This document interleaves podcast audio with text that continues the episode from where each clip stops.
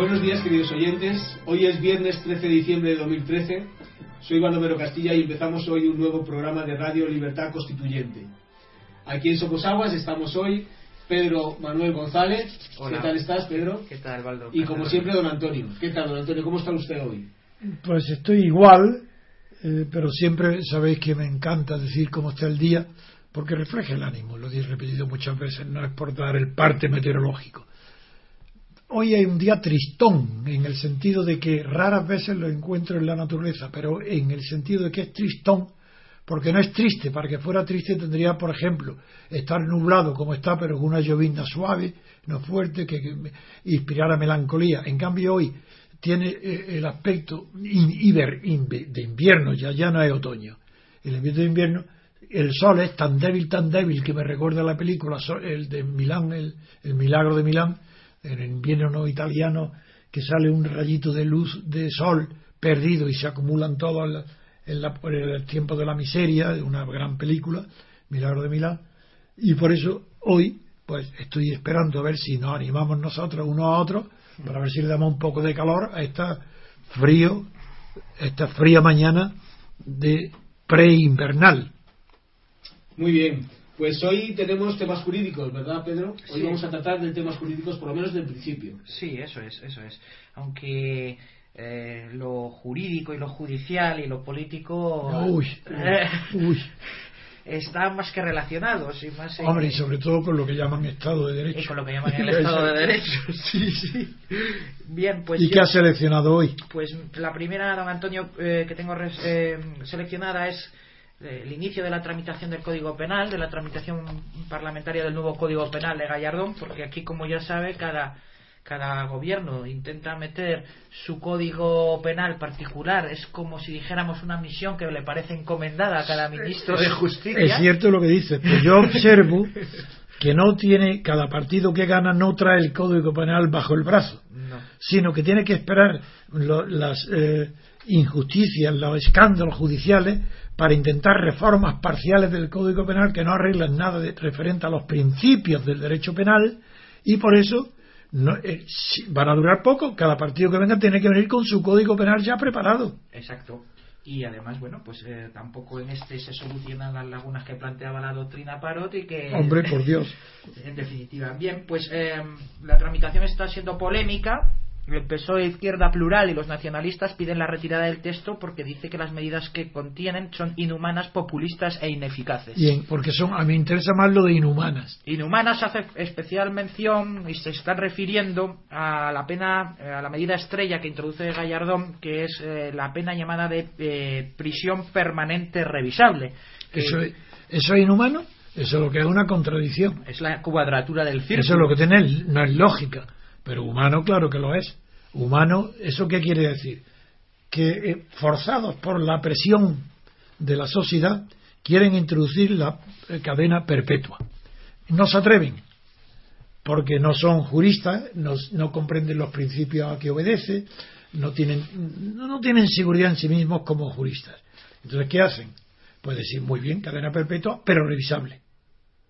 Esa es la cuestión, ¿no? Eso es. Pero ahora tú me vas a confirmar a Sí, ver si sí, sí. eso en qué consiste toda la revisión. Pues, a eh, ver si es revisión judicial dictada por los jueces o es revisión por parte de los carceleros dictada por los directores de la prisión o si es una revisión de una especie de indulto o de indulto sistemático o periódico eh, reservado a- en manos del gobierno, es decir, del Poder Ejecutivo. ¿Qué significa revisable? Es lo que quiero saber Sí, yo. pues esta es una nueva pena eh, que se establece para delitos como los de terrorismo, magnicidio, asesinato de menores de 16 años, de discapacitados y también de aquellos producidos tras una agresión sexual sobre la, la víctima. Y con- Ah, y es- los de agresión sexual son, equipara- son equiparados a los otros que pueden ser. Sí, no, dice asesinato tras agresión sexual, se Ah. refiere. O sea, lo eh, matar a la, a la víctima de la agresión sexual. Hasta ahora eh, entraba en concurso ideal, ¿no? claro, claro, claro. Ah, para ahora ocultar sí. al delito. Entiendo, entiendo ahora ya. Ahora es que no había entendido, de acuerdo. Eso es. Y lo que consiste es eh, que, que, se establecen unas penas que pueden oscilar entre la horquilla de los 25 a los 35 años. Que sería el prototipo de pena máxima. De pena máxima. Y por encima de ella. A partir de ahí sería una, una revisión cada dos años de la situación del penado. Y durante esos dos años, eh, no, durante esas revisiones puede ser puesto en libertad. Eh, claro, claro, es por eso se dice que es permanente revisable, porque no está, no tiene un tope de finalización de la pena, sino que queda indefinida a una revisión cada dos hasta que muera, hasta que muera o que efectivamente se entienda que cumple los requisitos para. ¿Qué requisitos? No, digo en el eh, como es revisable a juicio. Sí, sí. A juicio personal, por tanto arbitrario. Sí. Porque no hay reglas que lo determinen. Cuando se se remite a, la decisión de una persona. Sin que esa persona tenga reglas, Eso es. ya no es un árbitro, porque los árbitros tienen reglas. El arbitraje de derecho tiene unas reglas muy estrictas y el arbitraje de equidad también, y pueden ser impugnados. Pero si la decisión de revisar una pena máxima corresponde a alguien que puede hacerlo cada dos años y que es libre para decir lo pongo en libertad o sigue en prisión, entonces eso ya eso, eso es una cosa arbitraria y subjetiva dependiendo nada más de que a quién a qué tipo de funcionario o de poder le corresponde la revisión. Sí, al fin y que supongo que será inapelable. Sí claro claro. Bueno será apelable dentro de la jurisdicción de lo que es vigilancia penitenciaria pero sí, dentro de la propia jurisdicción de revisión. sí pero los que nos dedicamos también al derecho penal siempre hemos tenido una dificultad eh, aquí que, que, que yo veo en este tema concreto de esta, de esta nueva pena que todavía se agrava más y es la siguiente. Cuando en ejecución de la condena penal eh, yo, cualquier abogado que, lleva temas penales, pedimos beneficios penitenciarios o pedimos eh, la, progresión en grado, lo que sea, el, el, juicio revisorio judicial es ex post, es siempre duda. después, porque quien se pronuncia primero es eh, las autoridades penitenciarias, es decir, la, lo que se llama la Junta de Tratamiento, que es pues, un psicólogo. Que es la antigua Junta de Evaluación. Exacto, y eso es un órgano administrativo, administrativo, y está en de las. No es de, claro, entonces cuando, si a uno se lo deniegan y, recurre al juez de vigilancia penitenciaria, los datos con que, tiene, que llega. que llega al juez, pues son los de datos meramente administrativos y parciales, y que apoyan precisamente la denegación. Pues en este caso, esto es elevado a la máxima potencia. sí. Sí, sí. Bueno, eh, sí. Eh, eh, bueno, en realidad, en realidad es una pena perpetua, pero sujeta a la posibilidad de indulto. Sí, Porque, ¿qué significa revisable cada dos años? Que, le, indulten, que, que, lo pongan en la calle mediante indulto. suponiendo que concurran, porque conociendo la, corrupción de la justicia penal en España, con los casos que hemos visto de indultos, ¿qué quiere decir? Que depende de la influencia o del caso, eh, los escándalos que haya provocado en la sociedad, pues los, los presos que después de cumplir los 30 años eh, puedan ser puestos cada dos años en libertad, va a depender de criterio, bien sea demagógico para atender las peticiones de la sociedad o bien sea de influencia del ministro determinado, como en el caso Gallardón ha pasado con los indultos.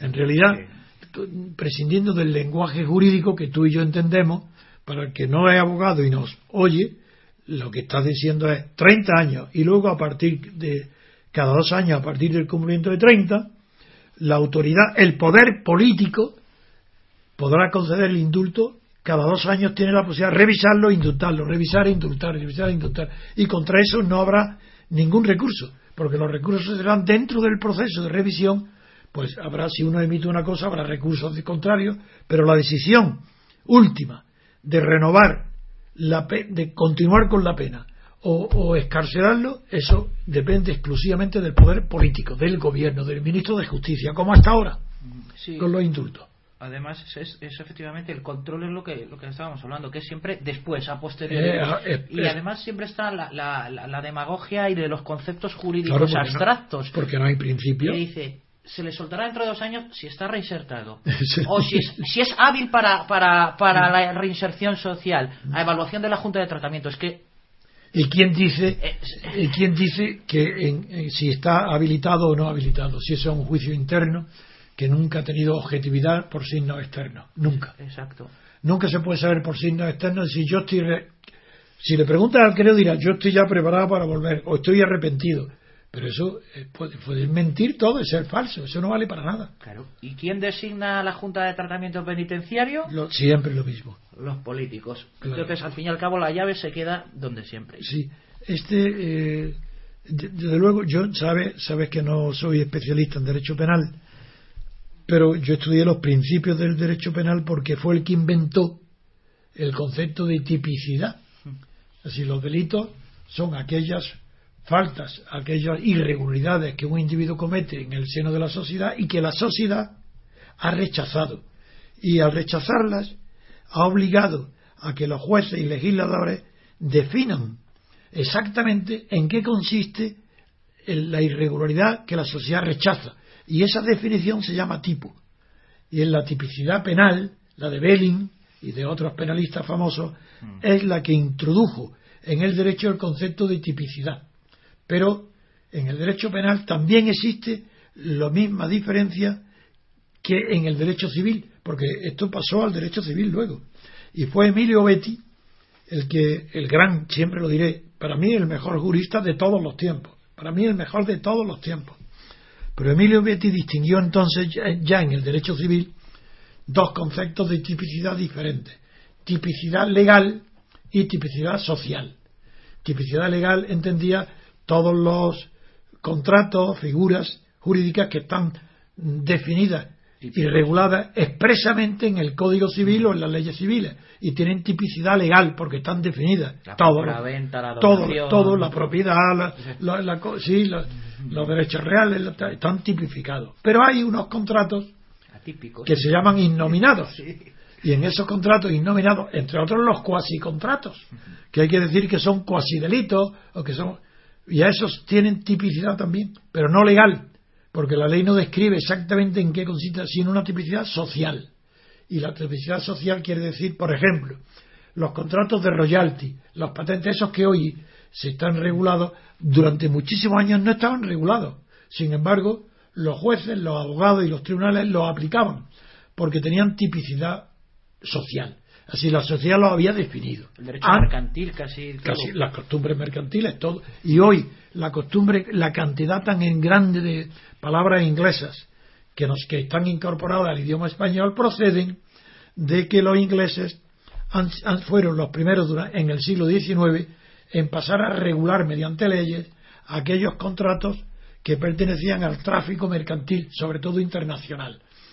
Como la, en España, en el vocabulario español, no existían esos términos porque eran figuras nuevas que antes no existían, se han incorporado las palabras inglesas.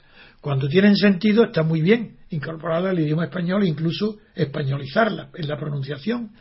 Lo que es absurdo es que se haya traído con las palabras inglesas las partículas y, y lo que no tiene nada que ver con esto como por ejemplo las políticas, lo pongo como ejemplo en plural, pues eso no puede aplicar. Gobernanza y... o, gobernanza, que sí, yo siempre lo digo, eso es para Felipe González, que fue el que le encanta esa, como es un inculto, le, le gusta muchísimo utilizar palabras raras que se emplean por para dar la impresión de que sabe mucho, de que sabe algo. Y es un hombre que no tiene ni idea ni del derecho ni de nada, es un hombre muy inculto. Pero por eso emplea enseguida, fue el primero que yo le oí decir impactar a mí cuando le puse a Felipe González la idea de la Junta Democrática en, en, un en, un eh, en un hotel de estos del Estado que hizo Fraga el parador, el, parador. de Antequera que a quien lo citó allí Alejandro Rojas Marcos que él vino de Sevilla y yo de, de Madrid para explicarle lo que es la Junta y que entrara en la Junta dijo me, deja, me dejas impactado y para que veáis si yo calé en la primera entrevista, ¿quién era? Felipe González. La primera, la primera vez que lo vi fue ahí.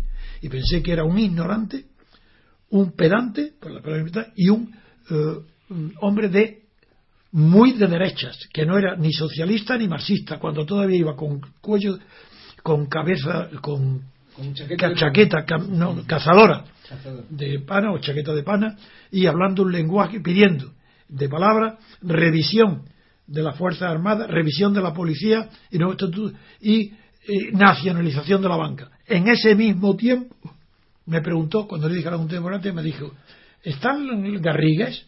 Y afortunadamente estaba, dijo, sí, está, y ahora está en Lisboa hoy, que me va a llamar esta noche para ver tal, sabía que íbamos a entrevistarnos, tal. Y luego dice, ¿y está Huarte? la empresa Huarte. Esas fueron las dos únicas preguntas que me hizo Felipe sobre estrategia y táctica para luchar eh, contra el franquismo y derribarlo.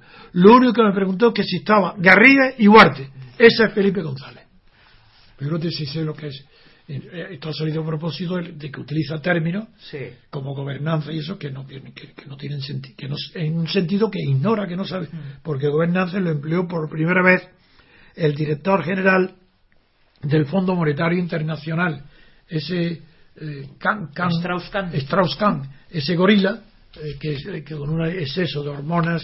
sí, eh, sí, algún problemilla con eso ha tenido. Sí, que con un exceso de testosteronas, pues ese dijo gobernanza. E inmediatamente en España, el primero que lo dijo, como es natural, es Felipe González. Como oiga una palabra rara, ya la está utilizando. Cantinfleo. Eso es aparte, eso es un lenguaje que no sabe hablar. no sabe hablar. Pues muy bien. Sí, de esto, yo además hay una cuestión de técnica legislativa que es que yo no, no me explico. ¿Y cómo va? ¿Tú crees que se va a aprobar el Código Penal? Eh, no digo cómo, va avanzado. ¿Va avanzado? No, ha empezado ahora la tramitación parlamentaria, acaba de, empezar la, está el anteproyecto. De Entonces eso tarda varios meses, tardará, ¿no? Tardará. Un año. Sí, por ahí. De acuerdo. ¿Se va a aprobar en esta legislatura? Es que depende, depende de las enmiendas. Es que si no, es que si no, en la siguiente es el PSOE o otro. Sí, pero a mí hay una cosa que me llama la, la, atención muchísimo, es porque después de los problemas que. Y, y, y no hablan en el Código Penal de la traición no sabe si se incluye del problema de Cataluña y del País Vasco. No son delitos de sedición y no añade el delito de traición. No, sin embargo, el representante de RC aboga y quiere introducir una enmienda para derogar los delitos contra la corona. ¿Ves tú? Ah, ¿cómo quién, quién, El de Esquerra Republicana de Cataluña. Ah, que no quiere que haya delitos. Contra la corona, ¿no? Dice que hay que derogar los delitos contra la corona. Ah, que eso, bueno, eso está bien. sí, sí. Pues lo dice el de RC, aunque. Oye, delitos contra la corona, supongo que no serán los delitos de asesinato, ¿no? Ni de, ni de bomba. No. Se a quemar un retrato o algo así. Sí, sí, sí, como eh, también. Insulto. algunos, algunos militantes de su partido, quiero recordar que que también eh, tuvieron que comparecer en la Audiencia Nacional precisamente por quemar un retrato de los reyes. esto va esto va por ahí. Mm. Pero yo lo que, estos son los republicanos de Boquilla que dicen que supriman los delitos a cambio de seguir sirviendo a la monarquía, recibir dinero de la monarquía y estar 30 años al servicio o 40 años sirviendo a la monarquía de Juan Carlos. Pues bien. Y además, si, quiere, si tienen interés en que se, eh, se deroguen los delitos contra la corona, la única explicación es que si quieren ser independientes querrán tener un rey en Cataluña. Hombre, claro, pero lo, que pasa es, si no, ¿qué interés habría en ello? Y, no, y, la, ha propuesto ya uno, ¿eh? porque en Cataluña, como sabe casi todo el mundo, yo creo, nunca fue un reino, nunca tuvo rey. Un conde, ¿no? Eso es. Fue el conde de Barcelona. Y el conde, ese título lo tenía el padre de Juan Carlos. Pero justamente para huir de esa herencia monárquica, han propuesto en Cataluña que sea rey de Cataluña el príncipe de Gerona, porque el, Juan Carlos ese título se lo ha cedido a Felipe.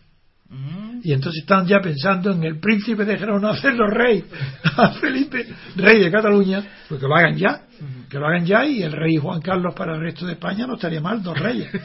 Porque vamos a tener, bueno, muy bien. Sí, sí, volvemos a las familias pues europeas. Yo sobre este tema una cosa solo porque creo que es muy importante y, quería saber su criterio al respecto, don Antonio.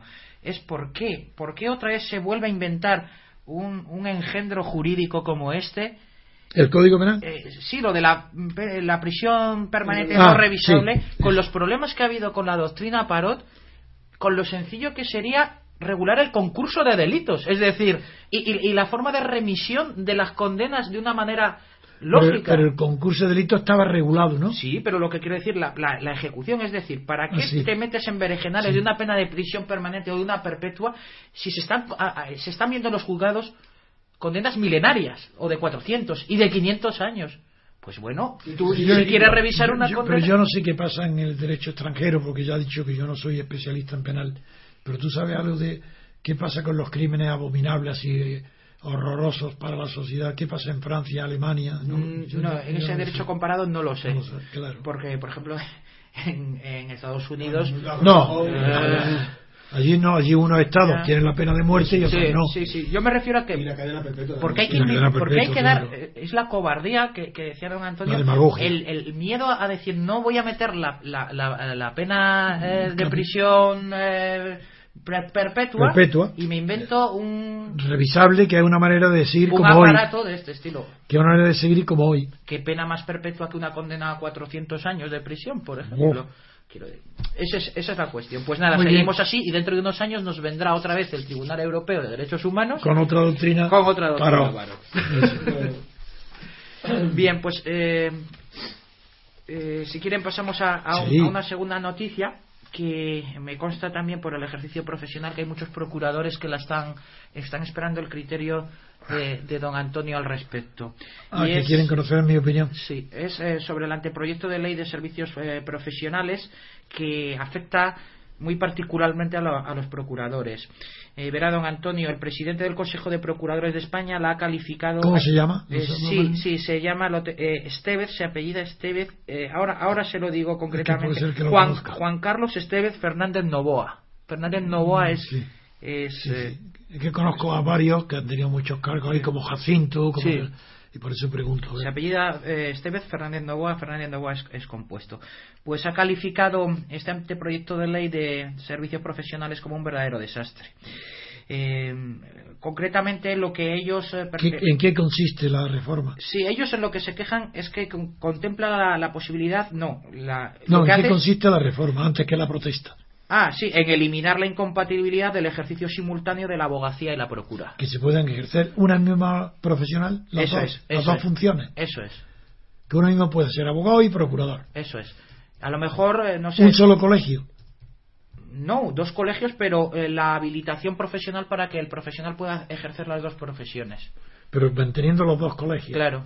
Bien, continúa. Sí, eso es lo que dice. Según eh, Fernández Novoa, eh, dice que si prospera el anteproyecto será un verdadero desastre para la justicia española. Dice que tendría graves consecuencias por la quiebra de la tutela efectiva, mayores costes para la administración y un colapso para la justicia que tendría que registrar a 140.000 abogados eh, que también pudieran hacer eh, de procuradores. En similares términos se ha expresado también la- la judicatura, también el Tribunal Superior de Justicia, por ejemplo, de Cataluña, en boca de su presidente, don Miguel Ángel Jimeno, se pronuncia en contra también. También se ha pronunciado en contra el presidente de la Audiencia Provincial de Barcelona y también, eh, en consecuencia, el mundo jurídico en general. Don Antonio, ¿cuál es su criterio? Bueno, yo estoy radicalmente en contra. Y voy a explicar por qué. A lo mejor, don Antonio, también era para que los oyentes, hay muchos oyentes que, no sé, a, a usted también como ese abogado ejerciente le pasará que le dicen que quién es ese señor, el procurador, que mu- muchas Ah, no personas saben lo que- que- no sí. saben la diferencia y para Sí. qué sirve un procurador. Bueno, eso no es reciente, eso hace tiempo que pasaba. Hace tiempo que el procurador no se conoce bien. No, el que está en el pleito ya, una vez que tiene que dar los poderes, ya sabe quién es. Sabe que es su representante. Que el abogado no es su representante, es su defensor. Pero sí que tengo. Hay una enorme tradición. Yo estoy siempre a favor de conservar las tradiciones incorporadas a profesiones honorables. La profesión de abogado y procurador son profesiones honorables. Y todo lo que sea conservar la tradición es bueno, en el sentido de que es favorable al cliente, es decir, al justiciable.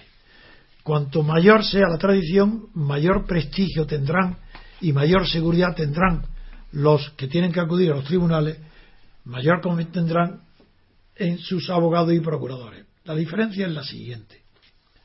En primer lugar, el ejercicio de la profesión de abogado en Roma, porque en Grecia fue otro sistema, porque en Grecia, aunque estaba el nomos, que es la ley, también no era lo mismo que la ley eh, romana, y en Grecia tenía mucho más importancia la equidad que en Roma, la equitas, eh, la equidad, la epiqueia griega tenía más importancia que la equitas eh, romana. Y la organización de la justicia era completamente diferente. Es Roma la que inventa en realidad la organización del derecho como hoy, la- como hoy se concibe. Pero no empezó con leyes, Claro que hubo leyes muy antiguas, anteriores a las doce tablas, todo el derecho veritario, hay leyes. Pero el derecho, que el conocimiento de la doctrina jurídica, el conocimiento por anticipado de cuál será el criterio de los jueces para aplicar las normas, que es lo que al ciudadano le interesa.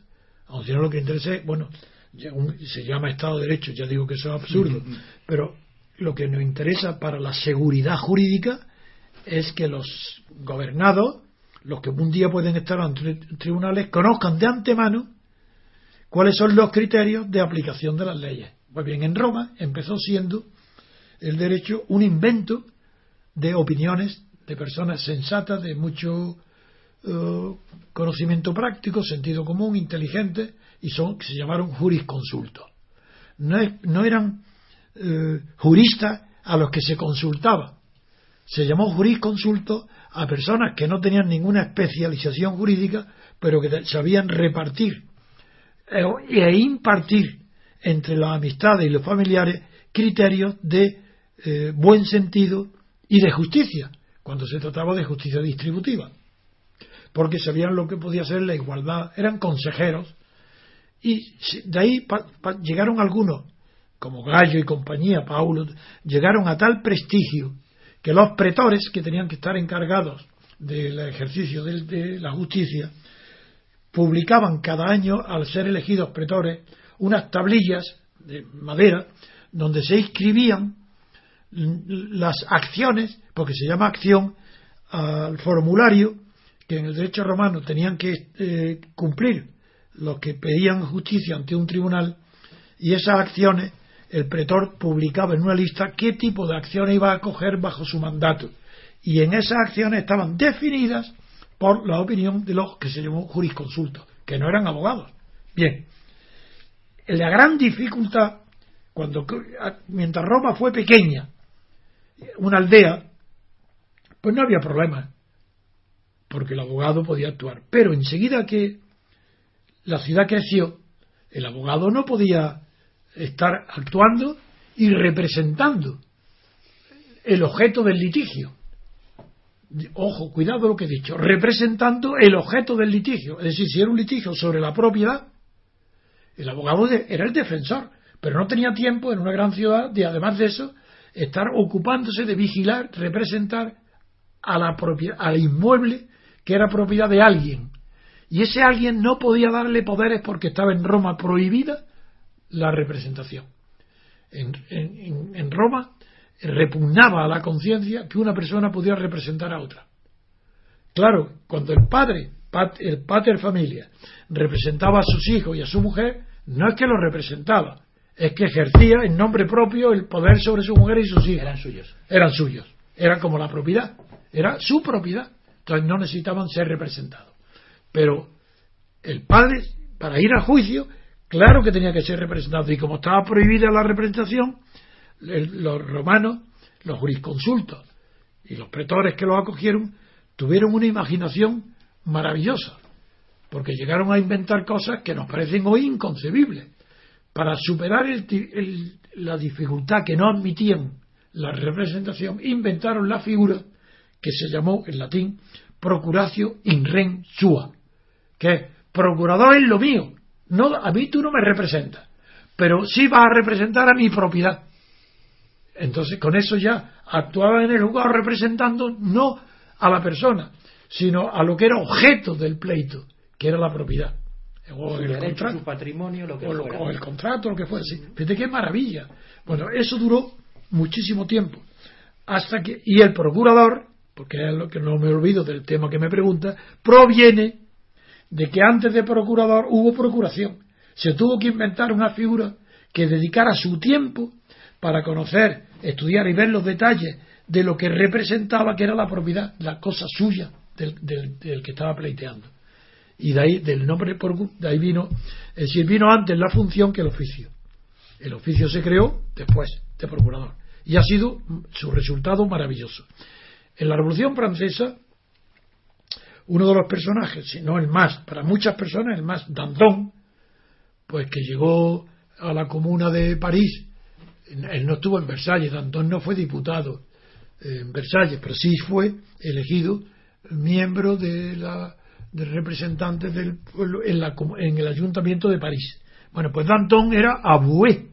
Aboué significa procurador.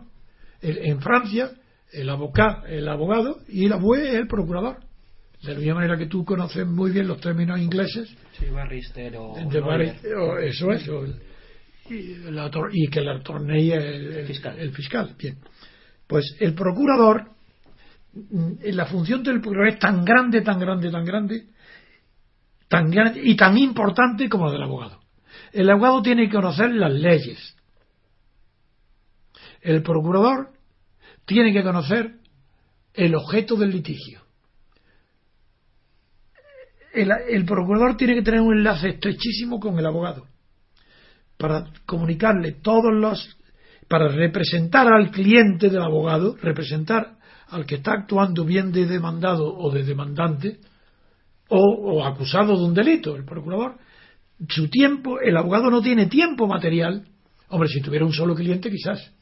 Pero si tiene muchos clientes, como puede utilizar muchos procuradores, pues esa es la distribución del trabajo. Y la división del trabajo, el abogado defiende y el procurador representa. Son dos funciones distintas no es que sean complementarias, es que no puede ejercerse una sin la otra. El abogado no puede firmar en nombre del cliente y el procurador sí. Como que es su representante. Eso es. Es más, el ejemplo de la representación política que yo defiendo y la que existía antes de la Revolución Francesa es la del procurador. Es, es más, cuando se hace la Revolución, no, en el origen de la Revolución Francesa, antes de que estallara la Revolución, se convocaron los estados generales para tratar de reformar las leyes fiscales del reino de Francia bajo Luis XVI.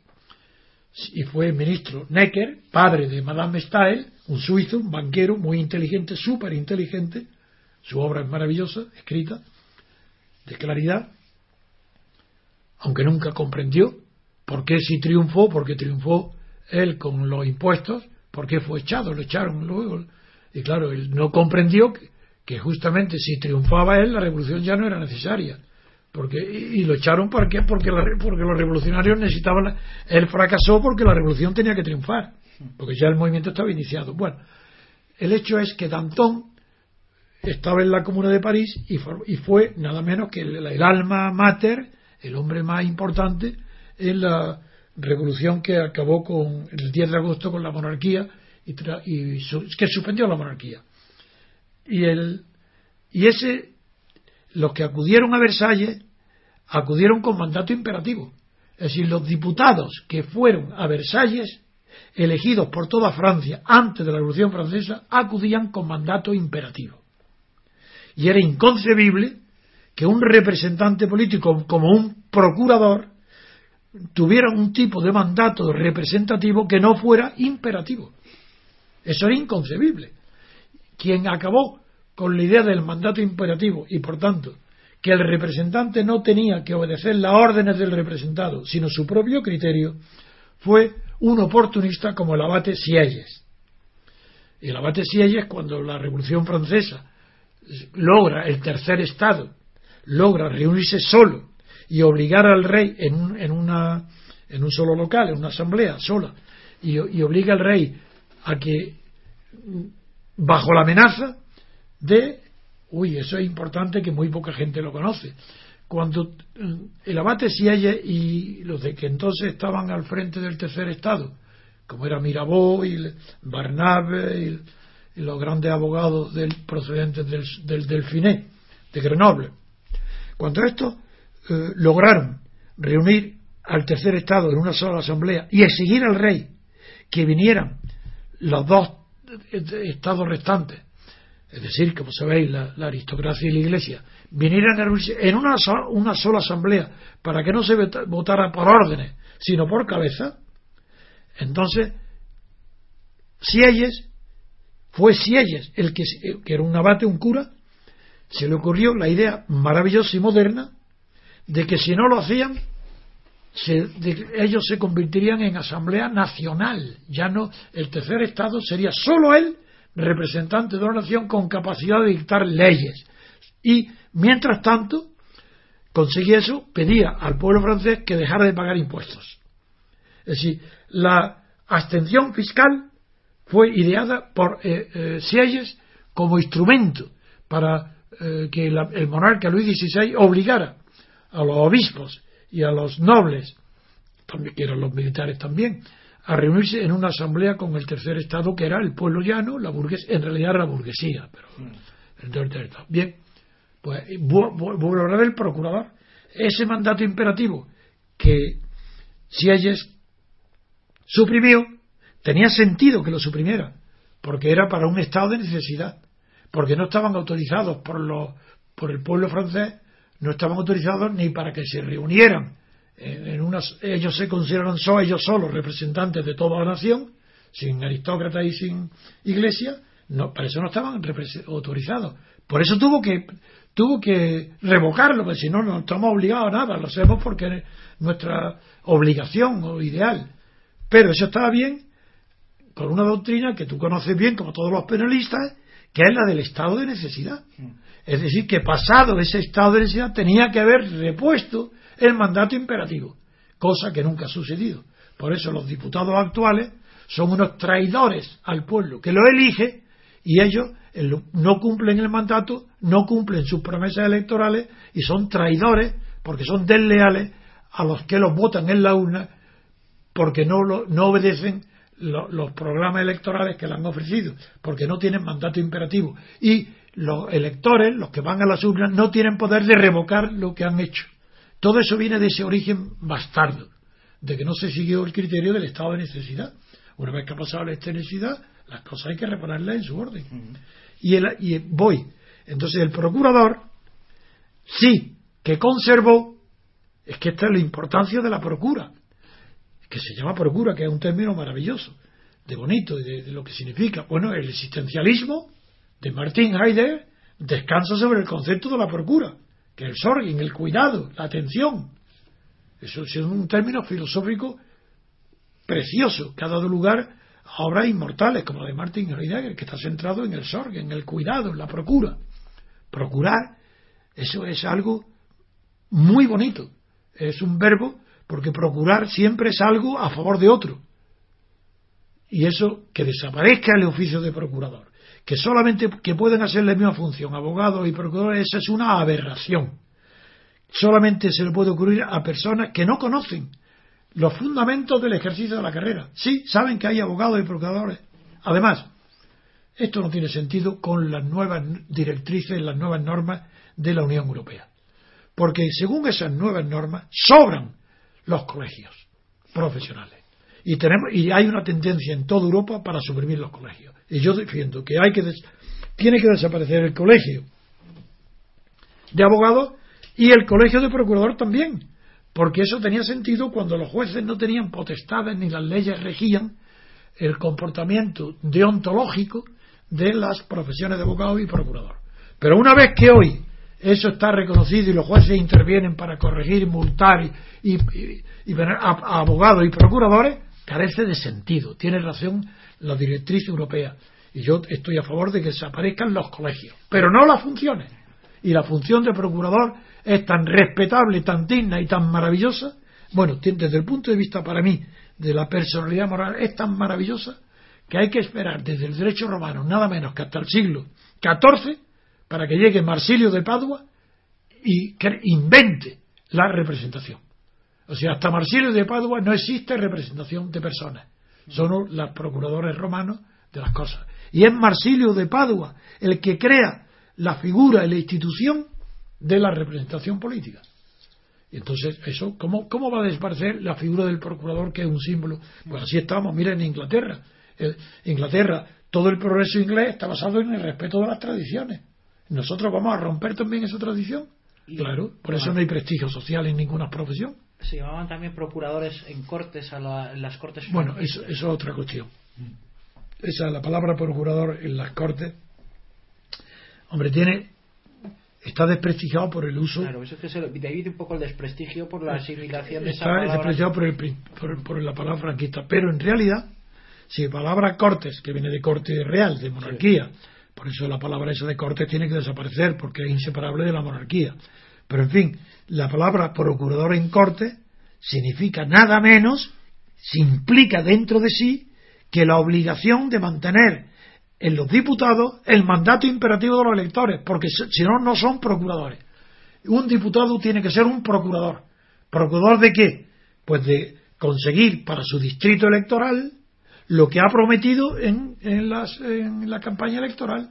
Entonces tiene que ser un procurador de bienestar, de, lo que ha prometido, un procurador de los bienes, de los servicios, de las cosas buenas que ha prometido para el distrito que lo elige. Tiene que procurarlo. Por eso la, palabra procurador es preciosa. Podría ser procurador, eh, casi casi es mejor que diputado, porque diputado es eh, diputar es mandar a. Diputar es, está muy bien en el ejército, en la Revolución Francesa, los que eran enviados en misión para vigilar el cumplimiento de la revolución en la provincia. Entonces, está muy bien. Pero la palabra procurador en el Parlamento es una maravilla. A mí me gusta más que diputado, porque diputado está tan ya maleada que es peor que procurador.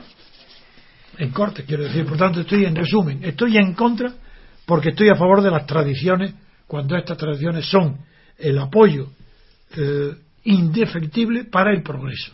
Y la agilidad. Eh, el procurador es necesario. Yo lo respeto, me he llevado siempre muy bien con todos los procuradores con los que he trabajado y conservo amistad muy buena con muchos de ellos. No voy a nombrar aquí a Argimiro y Jacinto y Antonio Sánchez Jauregui porque tendría una lista enorme que nombrar. Muy bien, pues vamos a pasar a, otra noticia. Eh, bien, todavía colea, que decían por ahí, eh, la doctrina Parot. ¿Es verdad todavía? Sí, ¿Todavía, ¿Nadie todavía no está acabado el asunto? No, no, en, la prensa especializada, en este caso el noticiario de la editorial Aranzadi, sí, ¿qué dice? una editorial muy prestigiosa, nos dice cómo un ex juez de este tribunal, del Tribunal Europeo de Derechos Humanos, que se llama Javier Borrego, ha dicho Estrasburgo tal vez no ha meditado bien las consecuencias para la sociedad. ¡Qué locura! El ex juez del Tribunal Europeo de Derechos Humanos, Francisco Javier Borrego, ha afirmado que la sociedad está desconcertada ante esta rapidez en las escarcelaciones tras la sentencia de Estrasburgo. Espera un momento, antes de seguir. ¿Desde cuándo un juez ha de tener en cuenta, para dictar sentencia, no el derecho ni la ley, sino las consecuencias sociales o políticas de su sentencia? Ese sería un juez para expulsarlo de la carrera en el acto. He repetido aquí muchas veces que no hay más concepto de la justicia que el legal. A efectos prácticos. Teóricamente, en filosofía se puede estudiar lo que es la justicia conmutativa, la distributiva, la social, la legal, pero solamente de todas esas clases de justicia, solamente hay una que es la que pueden aplicar los tribunales, que es la justicia legal.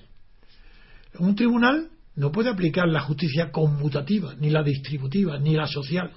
Hombre, la social, en los magistrados, en la jurisdicción de lo social, sí, se, aplican lo que se llama justicia social desde que el jesuita este que se lo nombré se creó la doctrina de la justicia social de la Iglesia. Pero, desde el punto de vista de la justicia estricta, no hay más que la justicia legal. Lo que no, porque los jueces, ¿qué es lo que tiene la obligación de ser un juez? Aplicar las leyes y hacer que se cumpla la, sentencia, nada más. Un juez no puede aplicar lo que no está en la ley.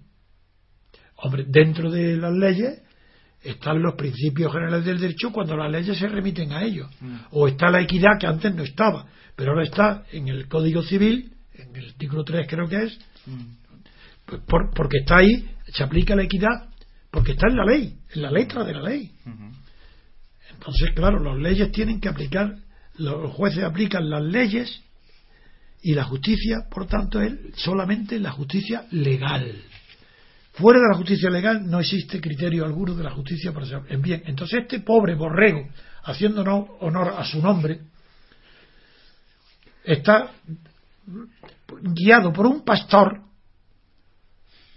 que es el mismo pastor que dirige o contiene o lleva a un lado a otro las masas que no han comprendido la doctrina Parot, que era inevitable.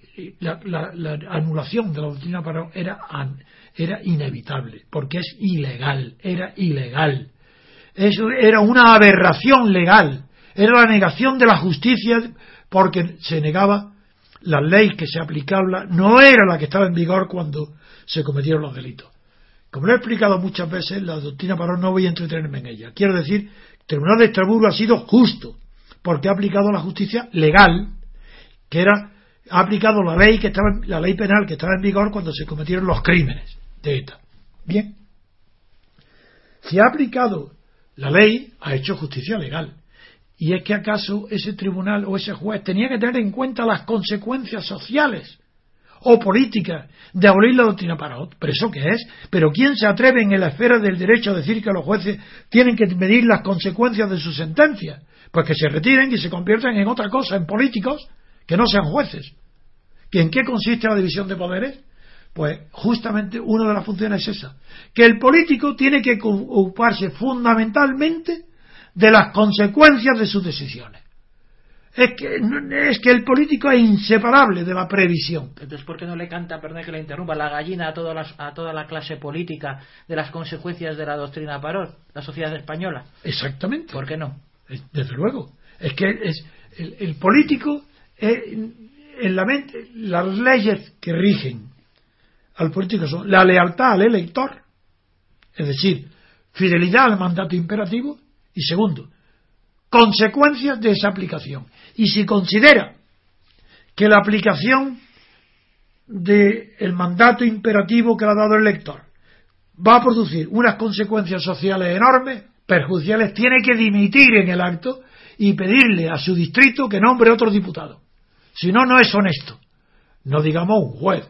Que un juez, el juez, lo que, el juez, lo que, hay un artículo que dice que un juez no puede abstenerse de juzgar ni de dictar sentencia. No es como un diputado que se puede retirar. Un juez no. El juez no puede dimitir. Entonces, si él considera que la doctrina Paró produce unas consecuencias nefastas para la sociedad porque considera que es la injusticia, porque no ha entendido una palabra del derecho y porque no sabe lo que es eso, está obligado en su sentencia a hacer frente y decir que a pesar del pánico que está produciendo en la sociedad, ese pánico que está justificado, el responsable no es la justicia, la sentencia de Estrasburgo, sino el hecho de que los gobiernos anteriores, es decir, Suárez, Calvo Sotelo, Felipe González y Aznar, no modificaron el Código Penal franquista y que el culpable de que parezca esa injusticia tan grande la tienen los franquistas que no reformaron el Código Penal. Si no tiene ese valor, no tiene derecho a ser juez. Un juez sin valor no es un juez, es un vil servidor del poder. Como son hoy casi todos, desde luego todos los que están en el Consejo son todos, sin excepción. No hay ni uno que no sea un criado del poder, del Ministerio de Justicia, ni uno solo. Son ballet. Son de lo que dice este señor, porque es que si le sigo leyendo este, este, este, es un horror. Dice, la justicia no hay que no solo hay que hacerla, hay que parecer que se hace. No, señor. Porque si no, la sociedad está desconcertada. Eso es. Si tú estás preocupado de que parezca que estás haciendo justicia, eres un mal juez y estás prevaricando. Porque para parecer tienes que en la sentencia explicar algo de lo que parezca, con lo cual te estás desviando de la aplicación de la ley. Estás falseando los fundamentos del derecho de tu sentencia. No tienes derecho a ser juez. Hay que expulsarte de la carrera. Y además, poniéndote orejas de burro, como en los chinos, para que no tengas decoro en tu vida personal. Un juez, este hombre no merece, no, merece ni siquiera. Eh, sí, lo único que tiene digno de su nombre y que está de acuerdo con la realidad es su apellido Borrego. Eso es lo único digno de él, que es un borrego. Pues muy bien. Que se parece a un rebaño. Pues Pedro, Antonio, vamos a hacer una pausa y vamos a seguir con otros temas.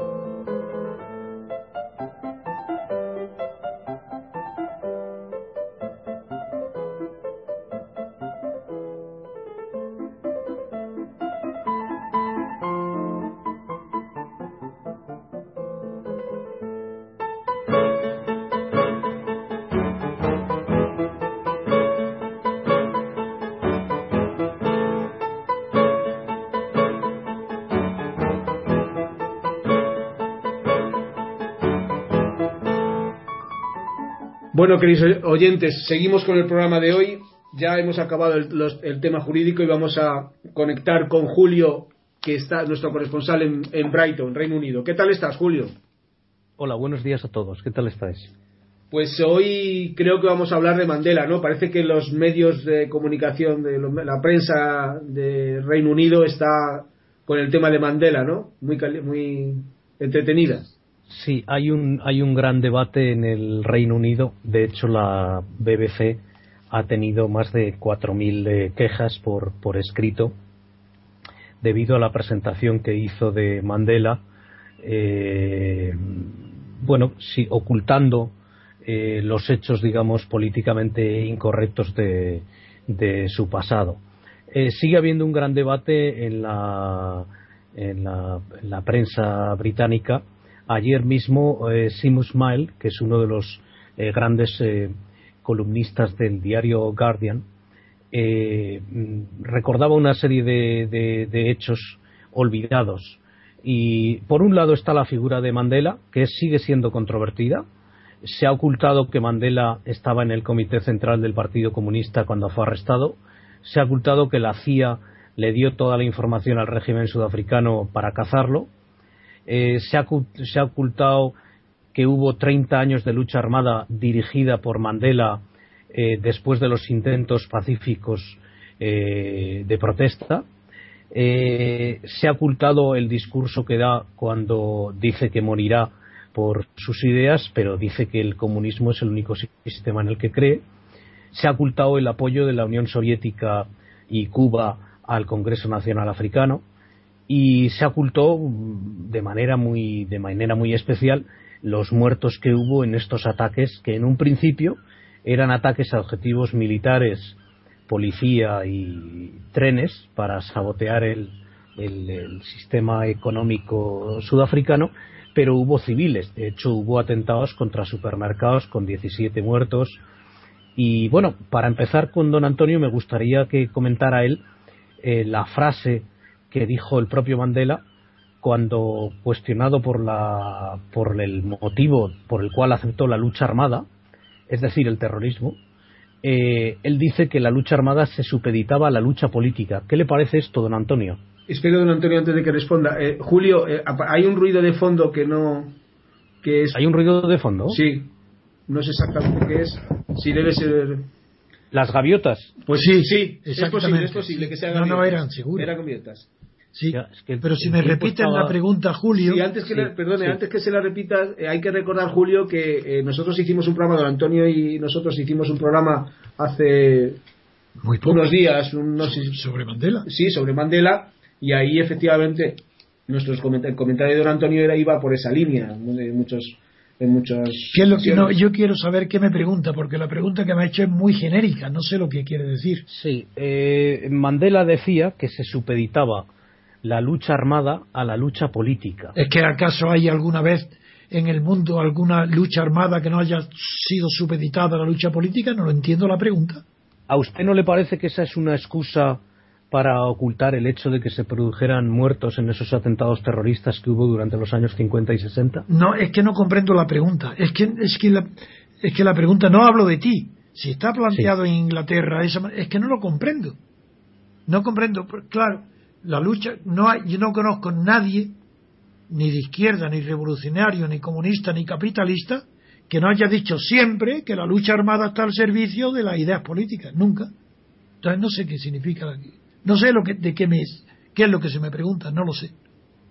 Bien, en todo caso, eh, eh, si es, eh, cree usted que es moralmente correcto el atacar objetivos y funcionar de manera terrorista cuando hay un régimen como el del apartheid sudafricano que niega los más mínimos derechos a la población de raza negra. Claro, ahora sí está bien planteado. Eso implica la comparación entre Gandhi y Mandela.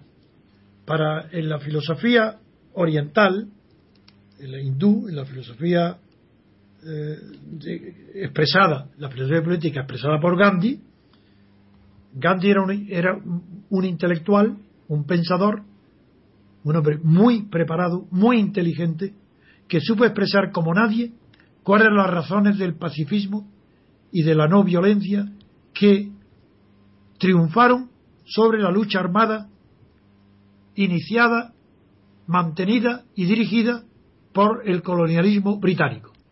Eso y es maravilloso. Quien haya leído esto no, no puede menos que dejar de estar conmovido de la penetración intelectual de Gandhi. No, no, ya claro que sí, que, que los eh, métodos de Gandhi de boicot a las fábricas de lana, de textiles eh, inglesas contra las manufacturas produjeron un efecto grave económico, pero eso por sí solo no hubiera conducido al Reino Unido a abandonar nada menos que el imperio, el imperio británico sobre la India. Eso no hubiera sido bastante. Lo que para Gandhi fue suficiente eh,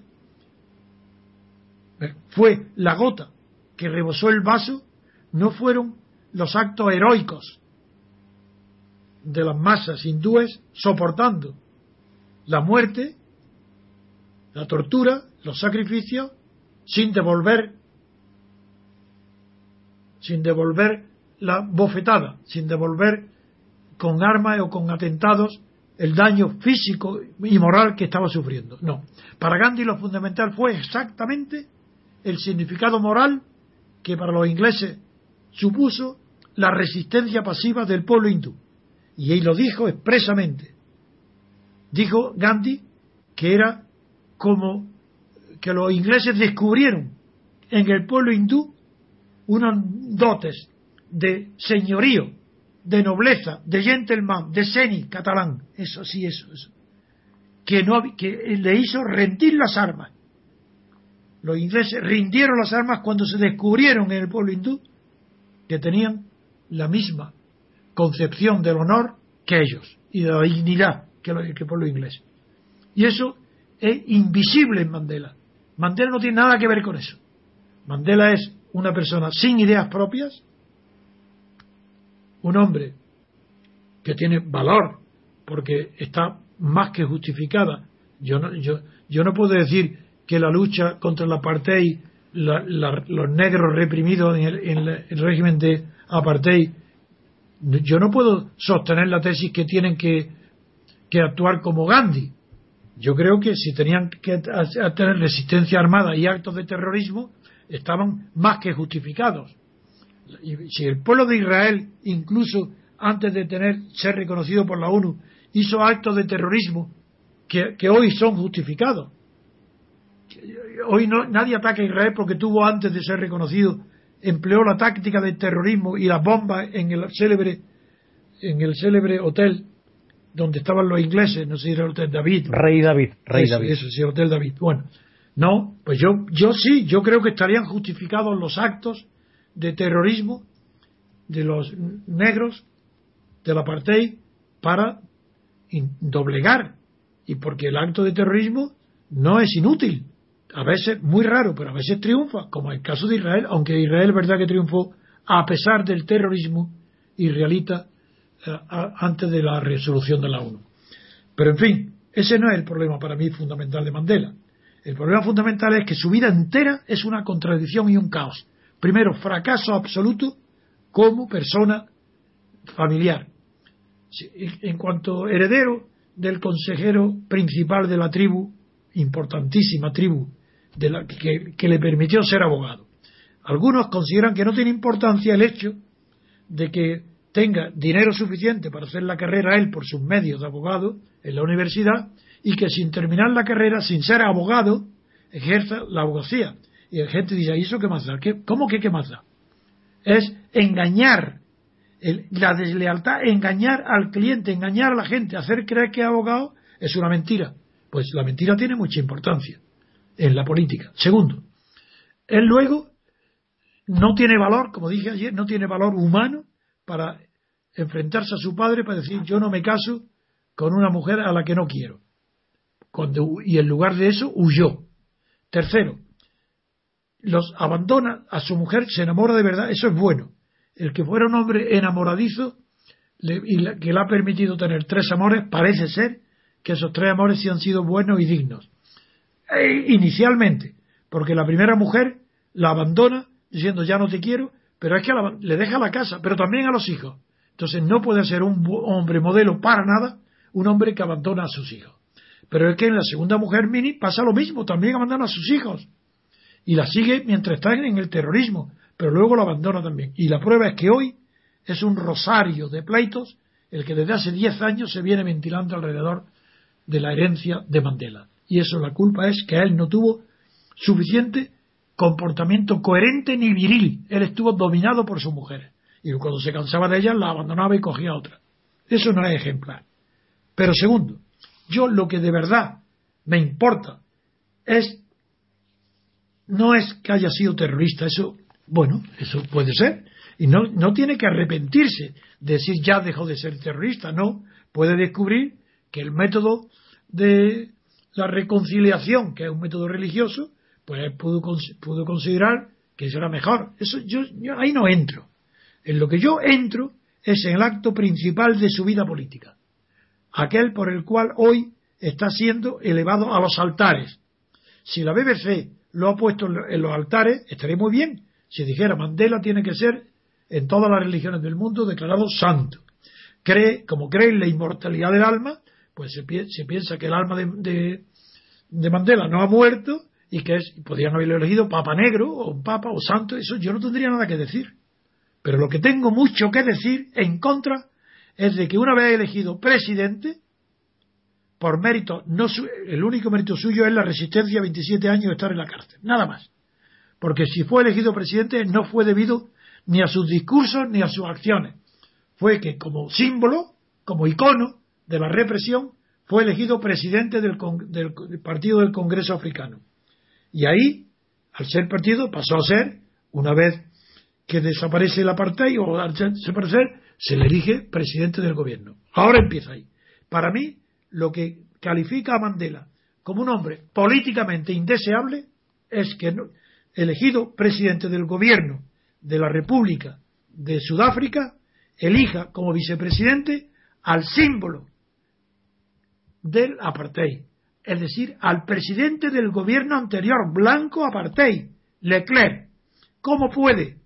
Dice, ah, hombre, qué maravilla, que elige a su enemigo como vicepresidente. Ah, que perdona a su enemigo. Muy bien, porque lo hagan papa.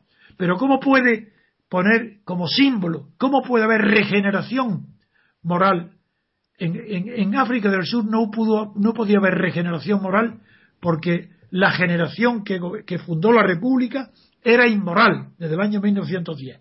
Fue el resultado de una guerra impuso enseguida la superioridad de la raza blanca sobre la negra y ahí no puede haber regeneración porque no hubo generación moral. En cambio, a partir de la elección de Mandela como presidente pudo iniciarse una, una regeneración sin odio, no persiguiendo a los enemigos, salvo los, culpables de delitos de sangre, salvo los gobernantes del apartheid que habían torturado delitos contra la humanidad. Eso, ¿cómo puede elegir a uno de ellos el vicepresidente? Ah, es que eso es lo que ha conseguido la reconciliación. Eso no es verdad. Hoy, todos los que seguimos con atención todos los asuntos mundiales, sabemos que África del Sur es un infierno de conflictos de todo tipo y de problemas de todo tipo, no solo de corrupción, sino también de racismo. Y esto quien no lo sabe es que está ocultando los ojos, no quiere saber la verdad. Y yo he dicho y explico por qué Mandela hoy es celebrado como si fuese una figura mundial, como si fuera el, un político grandioso. ¿Por qué? Pues porque tan universal como es hoy la alabanza de Mandela, tan universal, es la culpa de la raza blanca por haber permitido y tolerado la duración tan larga del régimen de apartheid en Sudáfrica. Esa culpabilidad. No hay más que, no hace falta ni leer a Freud, lo sabe todo el mundo. Ese complejo, mejor dicho, ese sentimiento de culpabilidad oculto que la raza blanca no quiere de Estados Unidos, empezando por Estados Unidos y toda Europa y Rusia, pues esa que la raza blanca no quiere confesar que ha cometido contra la raza negra en África del Sur, esa culpa la lava alabando exageradamente al símbolo de la represión sufrida por la raza negra en África del Sur. Es la universalidad de la culpa la que explica la universalidad de la alabanza actual a Mandela, que es el Dios. Esa es mi opinión. No merece, es un hombre que sí, que, muy, es más, desde el punto de vista intelectual, así como he antes retratado en muy pocas frases cuál era el pensamiento más profundo de Gandhi, ahora puedo decir, Mandela es un hombre sin pensamiento. Es un hombre de, sí, de acción, pero muy sin iniciativa suya. Así es la iniciativa de su mujer Vini, que es la que le metió en el terrorismo y en el comunismo. Si él no tenía esas ideas, él es un hombre que fue dominado por las mujeres. Pero en fin, lo que la única frase más o menos profunda que pronunció Mandela fue que el odio, la, la idea es que el odio y el amor no pueden ser juzgados por sí mismos, sino en función de los fines al servicio de los cuales se pone. Odio y amor. Su primera parte de su vida, hasta que fue elegido presidente del Congreso y, pasó a ser presidente del, del gobierno de África del Sur, hasta ese momento, en él había prevalecido el odio, salvo que en la cárcel, en los 27 de años, sufriera una sublimación y que se cayera del caballo como San Pablo. Dentro de la cárcel, a lo mejor se cayó del caballo, eso no lo ha explicado nadie, ni él tampoco, y de repente se dio cuenta que lo que había que ofrecer al, a la raza blanca, a los gobiernos de la ahí, es la otra mejilla, que había que ofrecerle el perdón de antemano. Antes de nada decir, yo te perdono de que me haya encarcelado, te perdono de los matanzas, de los fusilamientos, de las torturas a mis compatriotas eh, de la raza negra de en África del Sur. Yo te perdono todo, no solamente te perdono, sino que te premio. Te premio con la frase esa que se quiere ahora achacar a él, que no es suya, de ninguna manera, diciendo esa frase que parece hermosa, pero que bien pensada e impropia de un político, yo quiero dar la libertad, la que dice que Mandela quiso dar la libertad a los presos y a sus carceleros. Mentira, eso no existe, eso no es verdad, eso son frases, eso es retórica, eso es tontería. Pero ¿cómo va a dar la libertad a los carceleros si después, cuando cambia el régimen, esos carceleros son elevados al gobierno junto con él? Eso es imposible que pueda, ni tiene justificación moral ni política moralmente me parece repugnante y políticamente imprudente. Es decir, que, ha, pasado muy poco tiempo para juzgar que Mandela lo que hizo fue un acto maravilloso políticamente y sabio. No es verdad. Yo creo que en África los problemas de fondo no están arreglados ninguno. Del mismo modo que en España. Esto lo podemos comprender bien los españoles. Pero ¿qué pasó a la muerte de Franco? ¿Reconciliación? Pues eso no existe en política, eso es mentira. Perdón, pero si no se puede perdonar nada que no se olvide, lo que se puede hacer es justo. Y ser justo obliga a ser, siendo gobernante, a ser justo también con los antiguos enemigos o presentes enemigos. Hay que ser justo tratando por igual, con las leyes iguales a todo el mundo.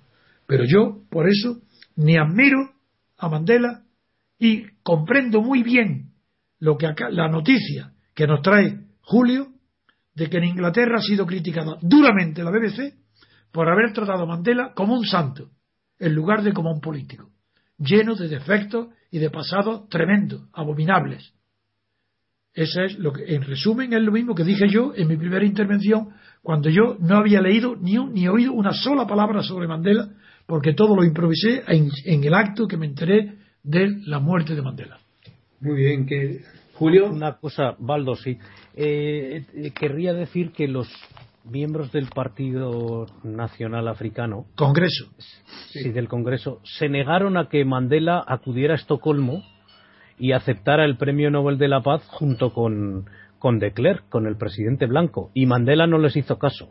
Eso por un lado. Ah. Y por otro lado, eh, me gustaría que don Antonio eh, comentara lo que una de las ideas que circulan en Inglaterra y es que se le alaba a Mandela por el acomodo del partido del Congreso Nacional Africano con el mundo financiero internacional y las grandes corporaciones que han mantenido el bajo desarrollo de la mayoría del pueblo sudafricano y han profundizado en la desigualdad.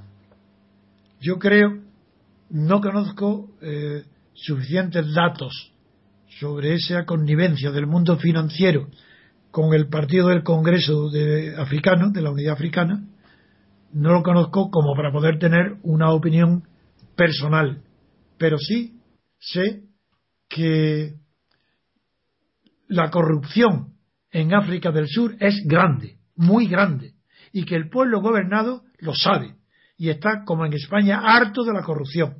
Eso lo sé. Y que, y que Mandela ha sido instrumento de corrupción, también lo sé. Por eso, Mandela dentro de muy poco tiempo, ¿eh? no tardará mucho. Yo, yo preconizo que antes de un año la figura de Mandela será en África, será completamente eh, puesta en su sitio, en África del Sur. Pues es que hay una serie de datos en la, en la prensa, como a los ingleses les gusta tanto, como dicen ellos, eh, reality check. Eh, hacer el cheque con la realidad, comprobar la realidad, ¿no? Los hechos. Y ellos dicen que, claro, por ejemplo, la inversión extranjera ha caído muchísimo desde que Mandela llegó al poder, precisamente porque había 18.000 muertos eh, por actos violentos durante la época del apartheid y ahora hay 50.000. Es uno de los países del mundo donde más inseguridad hay. Eso es lo que quiero decir, que por qué alabar tanto a Mandela si lo que ha dejado en su país es un desastre. Y ese desastre está producido por el símbolo que implica nombrar de vicepresidente a Leclerc. Entonces, hay un, hay un dato que hay un dato que creo que se conoce en España. Hace poco hubo una, una huelga de mineros, la mayoría negros, obviamente. Había algún hindú, pero el 90% eran negros. Y la policía, que ahora es mayoritariamente negra, disparó contra ellos y mató a casi 40 personas. Entonces, claro, la población negra se pregunta si en realidad lo que no ha habido es un cambio de color de la piel de sus amos. Exactamente, lo mismo que pienso yo porque su situación sigue siendo la misma o peor. El 60% de la población de Sudáfrica no tiene acceso a agua corriente. Hay una epidemia de, sida enorme sobre la cual se, hizo muy poco en época de, Mandela y bueno, simplemente informaros que Ronnie Caswills, que fue el antiguo dirigente del arma militar del Partido Comunista, dijo ayer mismo en la BBC que Mandela siguió apoyando el uso de las armas después de haber pactado con el gobierno blanco para defender a los seguidores de su partido, porque no nos olvidemos que la población negra no es homogénea en, Sudáfrica y que hay grandes tensiones eh, tribales. O sea que eh, imaginaros la noticia, Ronnie Casrills, que fue el jefe del, del, ala militar del Congreso Nacional Africano, dijo ayer que Mandela siguió apoyando el uso de las armas. O sea que de pacifista nada. No, pero sí es que, mira, Julio, es un escándalo tan grande, mundial, un escándalo, el engaño tan grande que desde Obama a Rajoy se ha montado en el mundo entero, incluso pasando por Putin, si es que no hay derecho a esto. Es que los gobernantes forman una mundial, forman ya hoy una casta política, que antes la globalización ha conducido a la formación de una casta política que reacciona igual ante acontecimientos iguales o parecidos, e incluso diferentes. Es decir, eh, para mí es escandaloso, me da vergüenza y me irrita ver cómo el, Mandela, con una sonrisa permanente, fija, eso no existe. No puede ser un, gobernante, no puede tener una sonrisa fija, permanente, porque las situaciones del mundo no es para estar sonriendo. Así que lo que tanto se hablaba de sonrisa de Mandela, la maravillosa sonrisa, muy bien, para un playboy, de acuerdo, o para un dandy, muy bien, pero para un jefe político una sonrisa permanente, pero vamos a ver, en España ya estamos hartos, hartos de la sonrisa de Zapatero. Pero ¿cómo puede Zapatero sonreír permanentemente ante, ante cualquier tipo de noticia? Pues como Mandela. Es signo de falsedad y de hipocresía no es posible que el ser humano esté permanentemente sonriendo cualquiera que sean las situaciones por las que atraviese su vida, que son generalmente en los políticos situaciones dramáticas. Pero ¿de qué se sonríe permanentemente Mandela? ¿De qué? Será de su éxito personal, nada más. Pero no será ni de sus hijos, ni de su familia, ni de su pueblo, porque él no lo ha mejorado. Y ha hecho una una prédica en el vacío, una prédica moral cuando no se esperaba de él nada más que un discurso y una acción política que la política no tiene nada que ver, no, no, tiene que ver con la moral, sí, pero la moral eh, forma un mundo autónomo y la política no es un mundo autónomo. La moral se tiene en cuenta en la política, pero no la inversa. Entonces, desde Aristóteles sí, para Aristóteles la política era moral, pero Maquiavelo descubrió la verdad de la política, separando la política de la moral, porque el objeto de la política es el poder. Y porque Mandela no ha conquistado el poder por lo, de los negros, es por lo que yo lo considero un fracasado. Mandela es un ejemplo del fracaso mundial de un dirigente que sacrifica, que deja en la, en la estacada a la raza negra a la que él pertenece a cambio de él prosperar y hacerse una celebridad mundial. Esto que digo yo no es mi opinión personal, está escrito, razonado maravillosamente por Granchi. Cuando Granchi dice en uno de sus libros de la cárcel, en los papeles de la cárcel creo que es, dice que la, para medir el triunfo de cualquier líder de la clase obrera de la clase burguesa o de la clase negra, de igual no hablaba de los negros, hay que ver cuál es la, la posición, cómo ese líder sube en la escala social en comparación con la clase social a la que cree dirigir o representar. Es decir, la pregunta es, ¿ha subido la clase negra de África del Sur en la escala social de su país y del mundo? Te respeto. El igual que ha subido Mandela, esta sola pregunta hace reír al mundo entero. Mandela es un ídolo rico, millonario, con la familia disputándose y la clase y la clase negra de la parte que sufrió la apartheid hoy está en la corrupción, en el desencanto, el abandono, la miseria, más como nunca. Y esa es la señal del fracaso de Mandela como político. Me, me, remito al razonamiento de Granchi que yo participo de él. Si Felipe González, Felipe González hoy es un rico, casado con una rica, vive como rico, amigo íntimo de los más ricos del mundo. Ah, entonces, ¿Felipe González ha triunfado? ¿O el Partido Socialista ha triunfado con él? ¿O la clase obrera ha subido igual que Felipe González? Ahí tenéis la contestación a Mandela. Esa es mi contestación. Si la raza negra hubiera subido con Mandela, sería, yo, sería, estaría rendido yo a sus pies. Pero habiendo subido Mandela al cielo, montado sobre los hombros de la raza negra a la que la hunde en el infierno, es para mí un ser despreciable. Ahora lo digo con toda claridad. Ayer le preguntaban a, una de las asistentes en el al memorial de, Mandela que mm, la verdad ya no sé si lo han enterrado o no porque se está haciendo se está haciendo muy largo. Le harán una momia como a Lenin.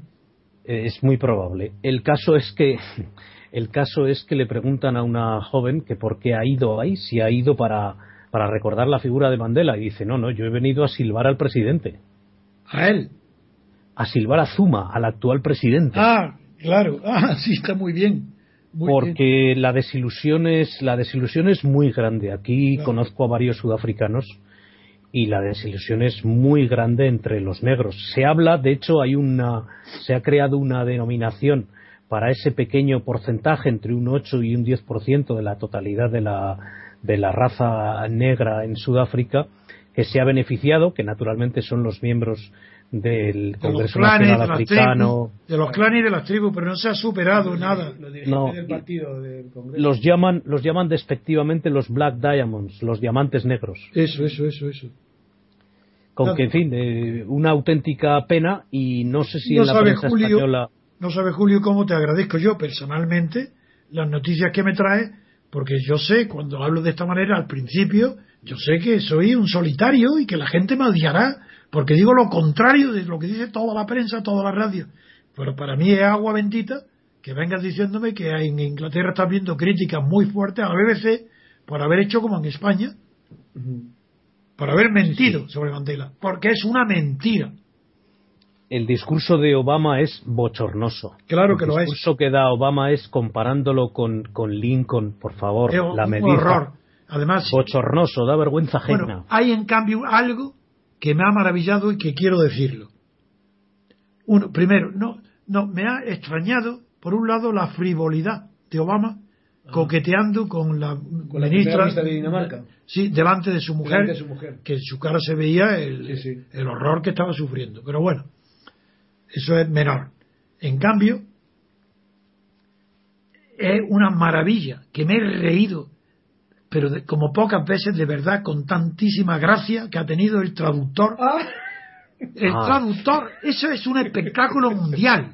Deberían repetirlo en todos los cines y teatros del mundo. Nunca he visto a alguien más hábil para hacer gestos que no eran nada, pero que parecían que eran mucho, que unos movimientos que no eran iguales siempre, eran parecidos pero no iguales. Una maravilla. Y resulta que la explicación que da es que perdió la cabeza, que se volvió, que se volvió loco, que no sabía lo que hacía.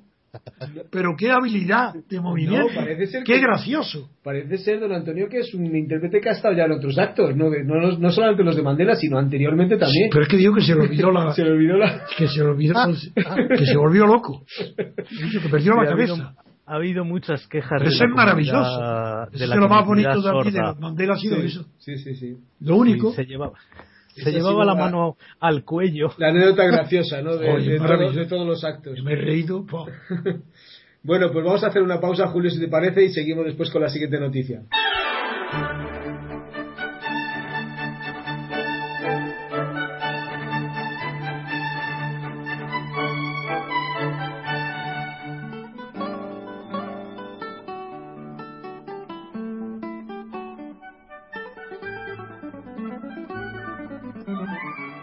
Bueno, para acabar hoy el programa de hoy, vamos a tratar el tema que está en la actualidad en todos los periódicos, que es el referéndum de la independencia de Cataluña. Ya tenemos pregunta, y la pregunta es, la- concretamente son dos preguntas. La primera es, ¿quiere que Cataluña sea un Estado? Y la segunda pregunta es, si usted contesta sí, ¿quiere que este Estado sea independiente? Muy ¿Qué, bien. qué comentarios tiene usted, don Antonio, con respecto a este tema? Sí, la- vamos a dividir esta intervención en dos partes. La Bien. primera, la pregunta, Bien. y la segunda, la respuesta de Rajoy. Ah, perfecto, muy bien, de acuerdo. Entonces, la primera que me has hecho es eh, las preguntas. Las preguntas son ridículas y absurdas. Porque si la primera es, ¿quiere que Cataluña sea un Estado? Pero ¿cómo que sea un Estado? ¿Qué significa que sea un Estado? Que sea un Estado, como no dice qué Estado, no dice si un Estado independiente, todavía en la primera, ¿eh? No dice Estado independiente, ni un Estado federado al, resto de con otros estados de España, porque no puede estar federado solo con uno, porque ese uno que quedaría ya no se llamaría España, puesto que España sin Cataluña no es España. Luego eh, nos dice sea un estado, un estado de qué? Un estado gaseoso, líquido, sólido, ¿qué, qué, qué significa un estado? No se sabe. Entonces la pregunta absurda, porque puede haber tres tipos de estado, el independiente, el federado y el, y el asociado. Como Puerto Rico antes se nombró, no sé por qué, a otro motivo, sí. Sí. Se nombró Puerto Rico que son estados libres asociados. Pues, como no dice cuál, la pregunta carece de sentido. Pero si se dice, si es así, lo que la pregunta era, si usted quiere que sea un estado, la segunda es, ¿quiere que este estado sea independiente? Bueno, esta, esta sí que es clara, pero, pero, pero no, es clara en, en- en el final, no al principio. El decir si es así. Porque si es así, que quiere? Si es así que usted, que el votante quiere que Cataluña sea un Estado, diga luego si, además de ser un Estado, quiere ser que sea un Estado independiente. Eso es. Bueno, pues esa pregunta lo que quiero decir que es absurda en la primera parte y lo que debo de explicar como filósofo político, como persona que conoce muy bien eh, lo que es el Estado, lo que es la nación, lo que es la Constitución, lo que es la autodeterminación, debo explicar a los que no han dedicado tantas horas como yo al estudio de este tema en el mundo, no solo en Cataluña ni en España. Es decir, ¿qué significa esto? Pues significa una manera disimulada de plantear una pregunta de autodeterminación. Pero ¿por qué no ha puesto, porque tenía que haber dicho, ¿quiere usted que Cataluña sea un Estado federal o un Estado independiente? Esa era la única pregunta. O, tenía que ser tres. ¿Quiere usted que sea un Estado federal, un Estado libre asociado a España, al resto de España, porque ya no sería España, o un Estado independiente? Esa es la primera formulación que tengo que hacer a la falsedad, ruindad y pobreza intelectual de la primera pregunta. En cuanto quiere que sea independiente, ahí no tengo más remedio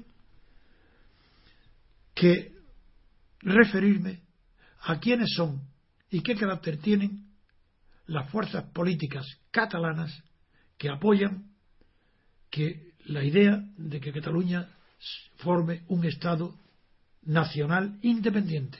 Porque como no hay Estado sin nación, claro, claro que hay Estado sin nación. En el colonialismo, la nación precede al Estado.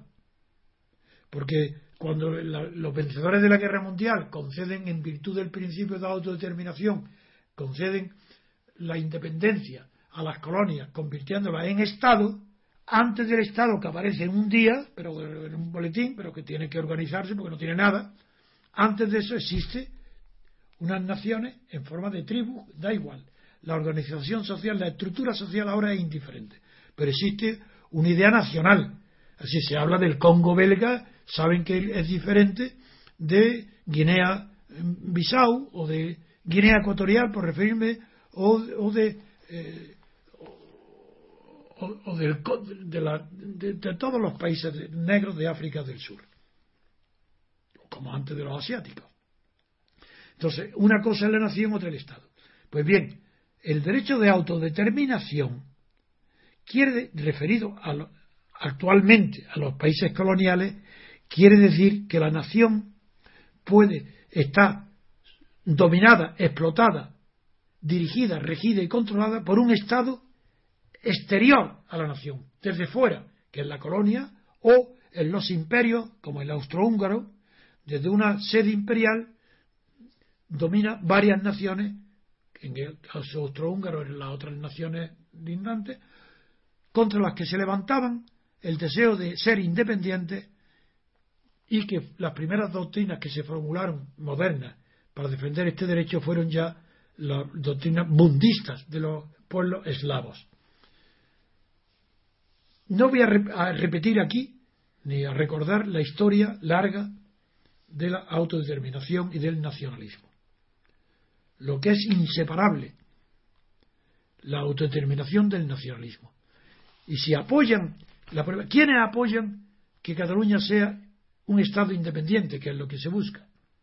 Porque cuando hablo de Estado federal, eso solamente, los que hablan de Estado federal solamente pueden ser los socialdemócratas, es decir, los que no son nada, los que no piensan nada, los que no tienen ideas ni ideología, pero quieren estar bien con todo el mundo y quieren estar buenos y malos a la vez y dicen que quieren ser un Estado federado porque no se atreven a decir que es eh, eh, el, que es un delito eh, que España sea dividida en distintos estados y, y saben además el Partido Socialista Rubalcaba defendiendo el Estado federado federal ignoran que no ha existido en los mil ejemplos de federaciones en el mundo que ha habido, del mundo griego hasta hoy, pero mil ejemplos, una manera de hablar, mil, pero veintenas de ejemplos hay de distintas formas de federar a un Estado con otro. Y bien, el PSOE lo que pide es, como, como es socialdemócrata y no se compromete con nada, ni quiere, y quiere estar en un lado y en otro, y con todas partes, porque no tiene ni una sola idea clara en su cabeza, propone un Estado federal olvidando que para que haya fedus, que es la fe, que es la confianza de un Estado en otro, hace falta que existan previamente Estados separados, que porque tienen confianza recíproca unos en otros, ponen fe y crean el fedus, es decir, la federación. Para que haya federación tiene que haber previa separación. No existen estados federados que previamente no hayan sido separados. Incluso los dos ejemplos que se pueden, no, el ejemplo único que se cita a este, en este terreno como un ejemplo contrario al principio general que acabo de decir fue Brasil. Cuando se derrumbó el imperio de Brasil, pues se distribuyó lo que hoy son estados federados brasileños entre los generales del ejército. Entonces ahí se dice, se dice, pero no es verdad, porque hubo un derrumbamiento del Estado. El Estado no solo desaparece porque jurídicamente deje de existir, desaparece cuando no, desaparece toda autoridad del Estado. Cuando las magistraturas del Estado no funciona ninguna, el Estado no existe. Y la prueba la tenemos dentro de la Revolución Francesa. Entre el 10 de agosto del 92, no del 93, perdón, hasta Napoleón no hay Estado. Pero si es que ni siquiera la palabra Estado la pronuncian los textos, si ni siquiera al principio no pronuncian, no, pronuncian ni la palabra República, hablan de monarquía en suspenso. ¿Y qué es lo que hay? Gobierno, pero no Estado. Porque desaparece, no hay que gobierno, no hay Estado. Pues ¿cómo va a haber Estado en, en Brasil cuando se derrumba todo el imperio? No hay Estado. Entonces, como no hay Estado, pues se forman. Es como si se forman distintos estados en distintas regiones brasileñas para formar una federación. Es como si en España hubiera sucedido lo que pasó en América del Sur. En América del Sur, imitando las juntas provinciales contra Napoleón que se organizaron en España, a imitación de esas juntas, lucharon por la independencia regional y fundaron tantos estados como administraciones distintas había en América del Sur bajo la colonia española. Entonces, eso sí, se entiende, son estados independientes que no se federan, pero nacen porque hay previamente unas divisiones administrativas que sirven de fundamento a la creación de nuevos estados. Pero aquí no, aquí en Cataluña no existe esto. No se puede crear un Estado federal cuando no existe una separación entre Cataluña, Andalucía, Canarias, Galicia y el País Vasco. Luego eso es falso. Y la falsedad de la federación implica que, están, que sea un verdadero delito.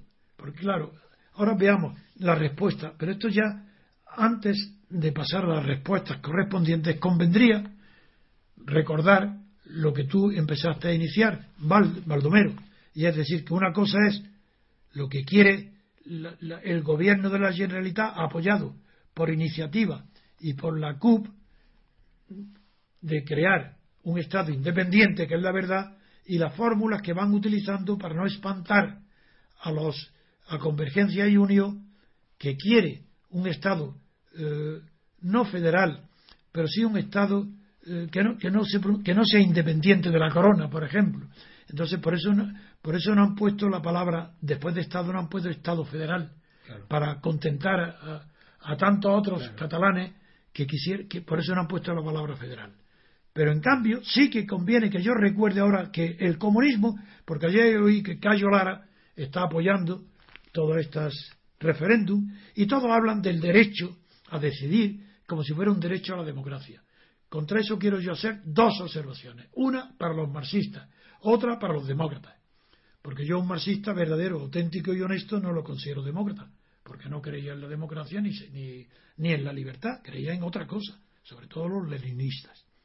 Pues les recuerdo a los marxistas, a los leninistas y a los stalinistas, que todavía los hay, que el derecho de autodeterminación fue negado por Carlos Marx respecto a España. Dijo que en España no había derecho de libre determinación o autodeterminación. Y dijo que la razón que él dio es que España había encontrado su unidad estatal, su unidad territorial, con anterioridad a la Revolución Francesa. Es decir, antes de que los pueblos aprendieran a saber que ellos mismos podían ser sujetos de la unidad política, el pueblo entero. En España no, como tampoco negó el derecho de determinación en Francia, Portugal e Inglaterra, salvo hizo la excepción de Irlanda. Dijo ahí, exclusivamente por razones religiosas, sí está justificado el derecho de autodeterminación, para que pueda unirse Irlanda del Norte y del Sur. Muy bien, eso más. Pero ¿y Lenin? ¿Qué pasa con Lenin? ¿Qué pasa con Stalin? ¿Pero acaso nadie conoce los cuatro tomos de Stalin publicados, cuatro tomos digo, en la edición de, que tengo yo en español del Fondo de Cultura Mexicana? O la teoría de Lenin, que está, la tengo en francés en sus obras completas. Que, Stalin lo que hace es desarrollar extensamente, pero al pie de la letra, la doctrina de Lenin sobre la autodeterminación. ¿Y qué dicen los dos?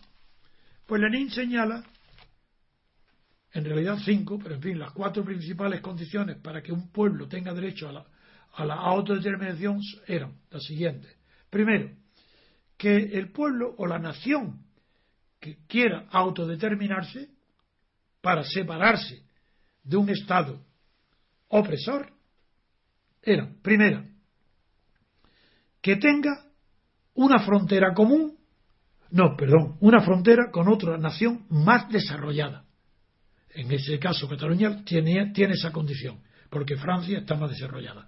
País Vasco también la tiene esa condición, esa primera sí. En cambio, Galicia no la tiene, porque Galicia, aunque linda con Portugal, Portugal está menos desarrollado que el resto que España, y por tanto Galicia no lo tendría.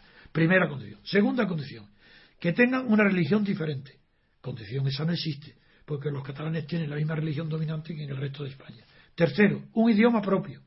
Sí, ahí Cataluña tiene, es verdad, tiene un idioma propio y yo he defendido con pasión, dada mi vocación tan grande por la gramática, por la lengua, por el idioma, la misma pasión que tengo por el español, no tanta, porque es mi idioma materno, pero parecida, tengo la comprensión y la decisión de mi voluntad de ponerse al servicio de todo aquello que favorezca la cultura y la lengua catalana. Pero con una condición, que así como soy consciente de que el español es una lengua, de un vehículo cultural universal, la lengua catalana no lo es y no lo será nunca. Pero, por respeto a la riqueza del lenguaje materno, a la riqueza de los sentimientos que nacen junto con la lengua, con las primeras voces de los niños, de los infantes y de los adultos, defiendo con pasión la defensa de la cultura catalana lingüística. Ah, pero siempre recordando que la autonomía para defender la lengua catalana está justificada a condición de que no sea defender el folclore. Y lo repito, porque la cultura es un concepto universal. Aunque haya culturas distintas según las naciones o los pueblos distintos de la época, sin embargo la tendencia de la cultura es alcanzar verdades universales. Pero yo defiendo la cultura catalana. Esa condición la tiene Cataluña. Pero no la tiene el País Vasco. Porque el País Vasco no es una lengua acabada, formada como la catalana. Cataluña puede tener literatura catalana. El País Vasco no tiene literatura vasca el, euskera que es un invento ahora mezclado artificial no tiene aunque se enseñe. Galicia tampoco es un idioma propio porque es una especie de dialecto del portugués y español es una mezclanza donde la pronunciación y el acento tiene tanta parecido con el portugués pero que no es español. Seguimos. Otra condición la principal para Lenin por encima de todas las restantes, las cuatro restantes, era que el desarrollo de la clase obrera, el desarrollo de la industria fabril, sobre todo, de la industria, no de la pesquera o la agricultura, sino de la industria, fuera más importante, más desarrollado en la periferia que se quiere separar de un Estado central que en el centro. Eso sí se, esa, esa condición la reunía Cataluña y el País Vasco. Pero Cataluña la reunía el País Vasco en el siglo pasado y en la primera mitad, el primer tercio del siglo, o incluso en la primera mitad del siglo XX. Pero después de la guerra civil, ni Cataluña, Cataluña ha perdido la hegemonía, la hegemonía industrial y, económica que tenía, y el País Vasco también. Yo no olvido que la industria del País Vasco la inician los ingleses pero luego, cuando regresa el capital con la, con la pérdida de las colonias españolas en América y Filipinas, y el capital español regresa a, la península, a nosotros, a España, aquí, y se funda el Banco Hispanoamericano, por ejemplo, y, otros, en el País Vasco hay un fuerte desarrollo industrial, y en Cataluña también, pero sobre todo en el País Vasco. Y en ese tiempo sí se cumplía esa condición, que estaban más desarrollados Cataluña y el País Vasco que el resto de España. Pero hoy no. Hoy Cataluña no es la región más desarrollada ni el País Vasco tampoco. Ni, tienen tanta potencia como otras regiones españolas. en conseguir, pero esos, esos requisitos se, se requería que existieran los cinco conjuntamente. no uno. Y eso, por tanto, eso Cayo Lara lo ignora porque es un ignorante como todos los que la han precedido. Y ahora, con lo cual, después de decir que no tiene derecho a la voy ahora, antes, a criticar, antes de pasar a la contestación de Rajoy, que es lo que tú me vas a preguntar seguro. Sí. Antes quiero decir la inmensa confusión que tienen todos los que están atacando hoy a los que los catalanes separatistas, todos los hablo a esos tertulianos de gato al agua o de otros sitios que ellos mismos se creen muy inteligentes y no lo son porque son muy ignorantes. A lo mejor son inteligentes, pero no han estudiado. De esto no saben ni una palabra. Pero todos, no hay ni uno solo que sepa de lo que habla cuando habla de la autodeterminación. Todos dicen que no lo tiene, que no lo tiene, no lo tiene, pero no saben lo que dicen. Porque están diciendo que si el pueblo español en su conjunto votaba en el referéndum junto con los catalanes separatistas, sí, eso es democracia, eso no lo niegan. Pues no, señor, estáis todos equivocados. Sois unos analfabetos, unos ignorantes, no tenéis ni siquiera una ligerísima idea de lo que es democracia. No solo de lo que es democracia, de lo que un parlamento puede votar. Es, sin democracia, el simple régimen liberal, es decir, el régimen representativo, es decir, el régimen parlamentario, aunque no sea democracia, en el Parlamento no puede votar todo lo que quiera. Eso no es verdad. La democracia y el parlamentarismo solo pueden someter a votación aquellos asuntos que pueden ser sujetos de una decisión de la voluntad. Pero no aquellos que no dependen de la voluntad. Y repetido, podemos poner muchos ejemplos. ¿Puede un parlamento decidir si Dios existe o no? ¿Eso, ¿A eso le llamáis democracia? ¿Derecho a decidir si existe o no Dios? ¿Puede un parlamento decidir si existe el alma después del cuerpo? ¿De la muerte del cuerpo? ¿Puede decidir un parlamento cuestiones que no dependan de la voluntad? Muy bien, veamos entonces por qué, qué trascendencia tiene lo que acabo de decir. Pues, ¿acaso depende de la voluntad de los españoles? ¿Ha, ¿Ha, dependido de la voluntad de los españoles la creación de España? ¿O la creación de Francia por los franceses? ¿O la creación de Portugal por los portugueses? De ninguna manera es un hecho que se nos viene dado, impuesto por la historia, por la guerra, por el matrimonio de los reyes, por lo que sea. Nosotros, nuestra voluntad no ha intervenido en que España sea España una unidad estatal, soberana en el sentido de la palabra soberana no me gusta, de que constituye la unidad indivisible de la, eh, la unidad de la libertad constituyente, de la libertad colectiva que puede constituir. Eso es España. Bien, si eso es España, ¿por qué, si existiera derecho de autodeterminación para que los españoles en su conjunto pudieran decidir si España existe o no, ¿por qué ese derecho no lo tuvieron nuestros padres, ni se les ocurrió pedirlo, ni nuestros abuelos, ni tatarabuelos? ¿Por qué en cinco siglos ninguna generación se le ha ocurrido pedir esta idiotez imposible? de ejercer un derecho de autodeterminación. Primer punto. Segundo punto. ¿Acaso hay algún ingenuo, algún tontarrón? No, eso hay, hay miles en España, todos los gobernantes. La clase gobernante es una tontorrona, en el, una equivocada, una cobarde en el asunto de las nacionalidades supuestas españolas que no tienen nacionalidades ninguna. En España hay nación, no nacionalidades, porque la nacionalidad es la cualidad de un sujeto que pertenece a una nación, no un concepto objetivo.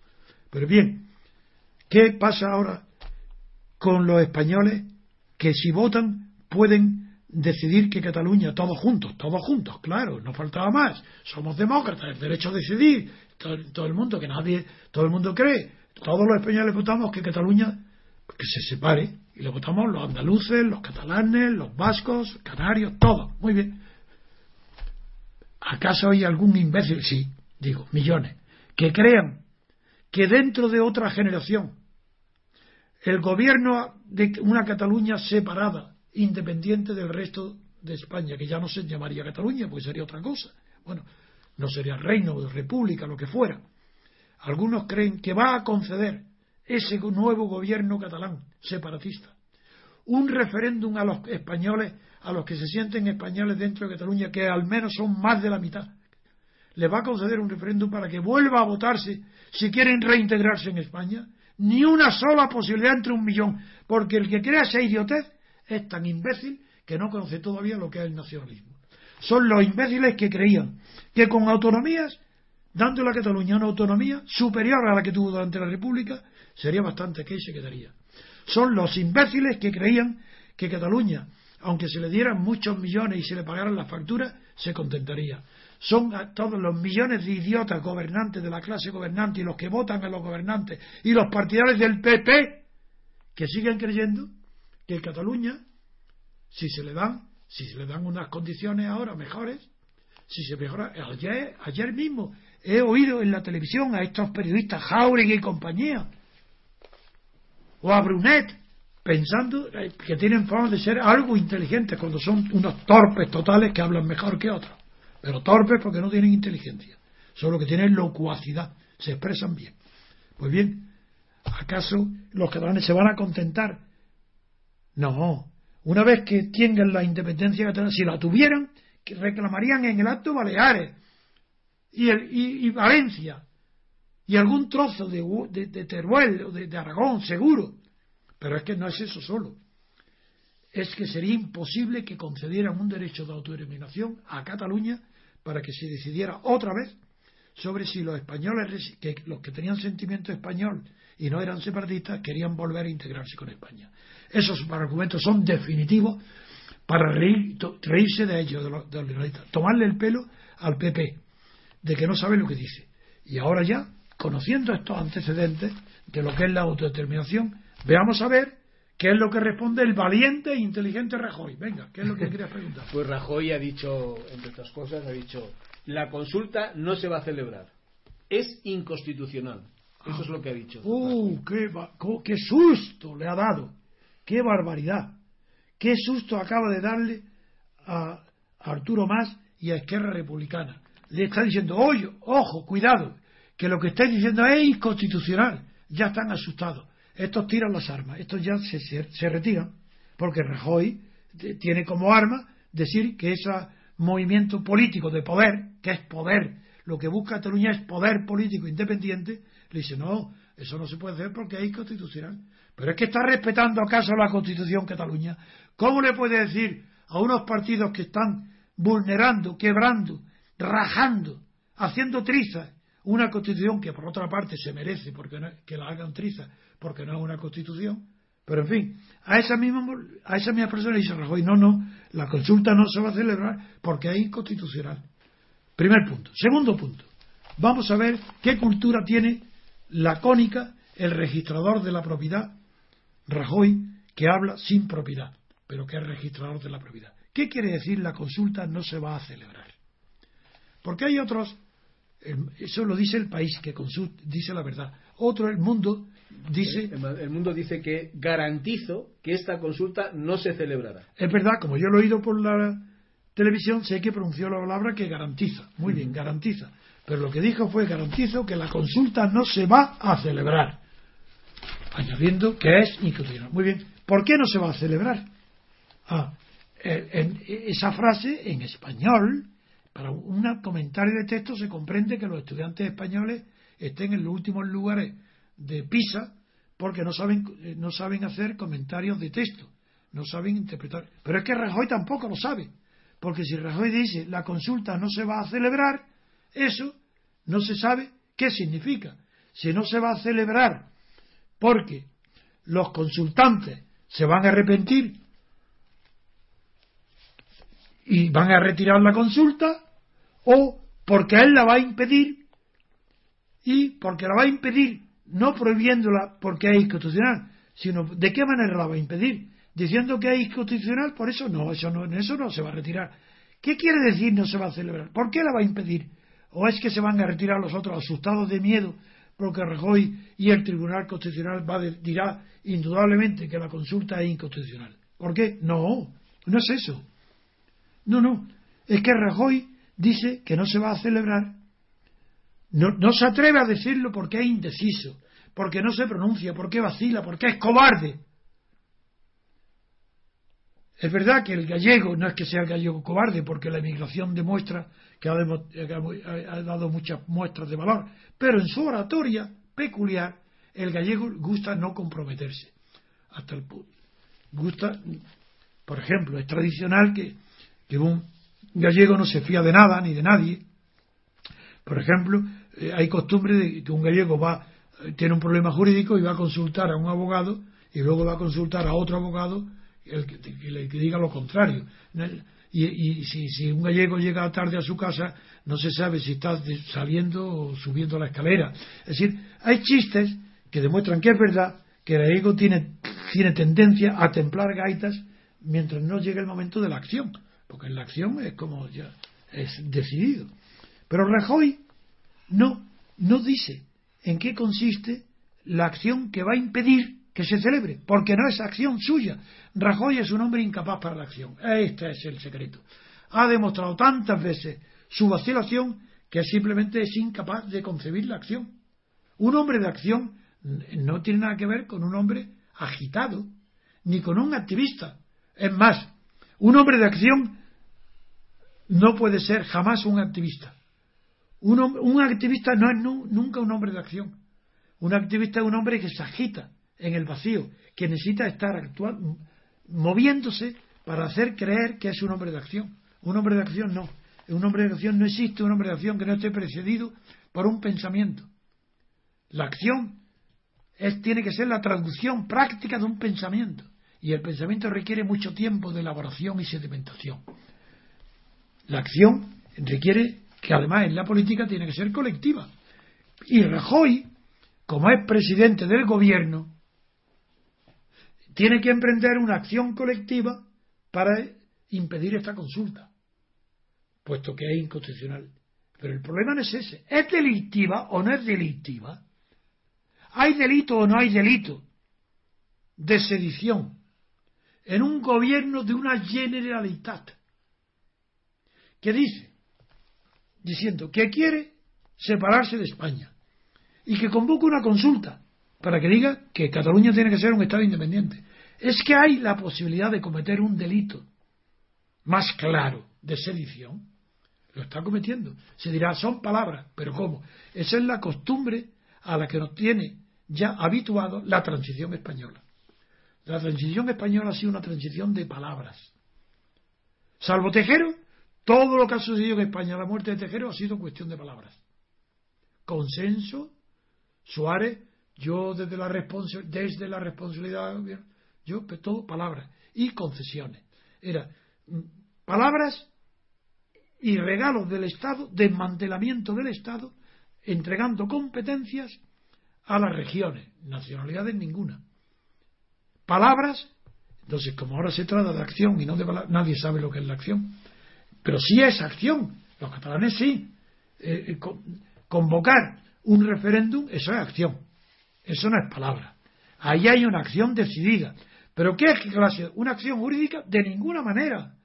Claro que, claro que tiene efectos jurídicos, pero eso no es lo que califica ni tipifica la declaración que, de, que ha hecho la Generalitat al, comunicarnos las preguntas que quiere hacer a, los catalanes. No, no, eso no es.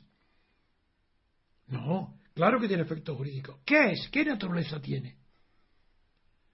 La declaración de, de la Generalitat de Arturo Mas ¿Qué naturaleza tiene?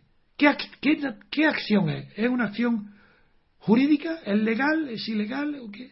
No es una acción política. Eso es evidente. ¿Quién va a negar que es una acción política? ¿Y cómo se define una acción política? Pues una acción de poder. ¿Y cómo se combaten las acciones políticas de poder? Con otras acciones políticas de poder. Ah, ¿Se combate una acción de poder catalana con recursos al constitucional? Pero es que lo van a respetar. ¿Pero acaso han respetado con el estatuto la Constitución? Ni al Constitucional. Pero si esto es falso, esto es que no comprenden los españoles de hoy como estuvieron a la muerte de Franco, completamente desorientados sobre lo que era el poder político, el Estado y lo que era una constitución, ignoran por completo la derecha y la izquierda si no solo el PP, también el PSOE y Izquierda Unida también, están moviéndose en fantasmagorías. Como dijo Ortega Gasset cuando era joven, cuando estaba en contra de todas estas tonterías que, ahora, que luego defendió de mayor. Esto, todo esto son fantasmagorías, fantasmas. Esto no existe en la realidad. No existe la realidad que a una acción de poder, nada menos que de separación de España, de un gobierno catalán, con medios de dinero, con fuerzas, con mozos, con policía, con todas las instituciones de una nación, un Estado, delegado por esas competencias por el Estado español, se le quiera responder con un juicio. Bueno, el Tribunal no, no, ¿por qué no lo demandamos ante un juzgado de primera instancia? Y un juicio penal por sedición, venga ahora mismo, o al Tribunal Supremo. Pero ¿qué es esta locura, esta tontería de querer responder a un acto de poder político con un acto jurídico diciendo que es institucional? Rajoy es un atrasado mental, un débil mental, porque su cobardía es tan grande que le anula la inteligencia. Es tan cobarde que no puede, que quiere responder a una batería de cañones con oraciones plegados de rodillas en una iglesia o ante una declaración de independencia que está haciendo ya. Claro que no es lo que lo que él ha hecho ahora más no es una declaración de independencia, como por, con su exageración habitual dice Jiménez Los Santos. No, no, no, no. No ha hecho una declaración de independencia. Lo que ha hecho es el preámbulo que conduce a una futura declaración de independencia, si se le deja recorrer ese camino. Y hay los bien, los bien pensados, no.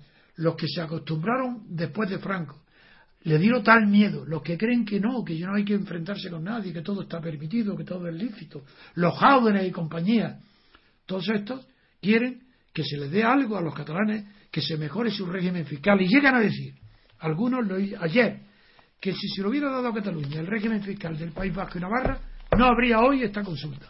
Pero serán idiotas, serán memos, pero serán imbéciles. Pero es que no han entendido una sola palabra de lo que es el nacionalismo. Pero si el nacionalismo jamás estará contento de lo que le dé otro. El nacionalismo no es, primero, tiene dos tendencias inevitables. Y eso está analizado no solo por Herserfin, sino por Lenin y todos los que han analizado el fenómeno nacionalista. El nacionalismo tiende al imperialismo. Hitler no es una excepción, ni Mussolini ni Franco. Pero es que Mussolini no os acordáis que invadió Etiopía, mucho antes de la guerra mundial. Pero sí que el nacionalismo es imperialista, es invasor.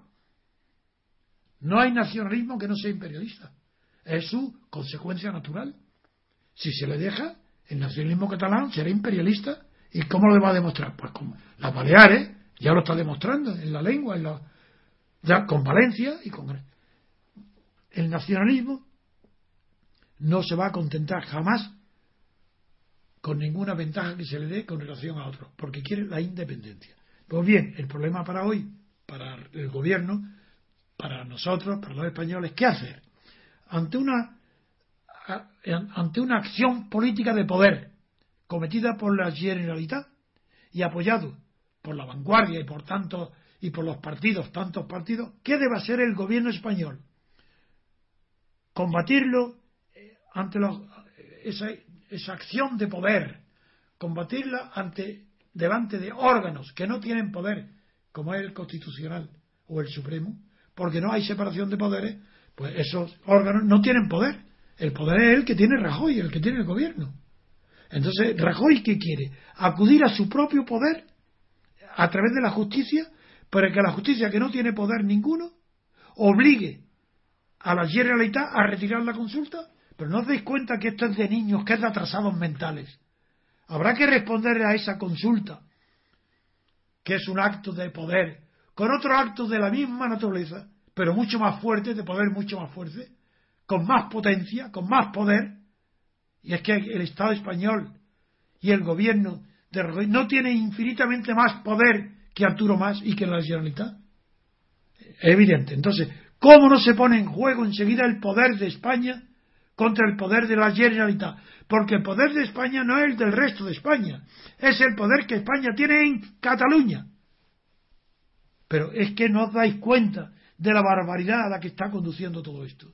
Que esto conduce a la ruina económica de Cataluña. ¿Por qué vamos a consentir que Cataluña se arruine? Por culpa de un insensato, de partidos insensatos, de ambiciones desmedidas y desaforadas de los nacionalistas. Todavía no hemos dado cuenta que el peligro de España es la permanencia en España del nacionalismo, que el nacionalismo de Franco era tan abominable como el nacionalismo catalán o vasco. El odio, hay que tener odio al nacionalismo, porque no hay que tener ninguna comprensión ni amor, porque el nacionalismo ha sido el causante de la guerra mundial, de más de 50 millones de muertos, de tragedias permanentes, y esto nadie puede olvidarlo. El holocausto es producto del nacionalismo.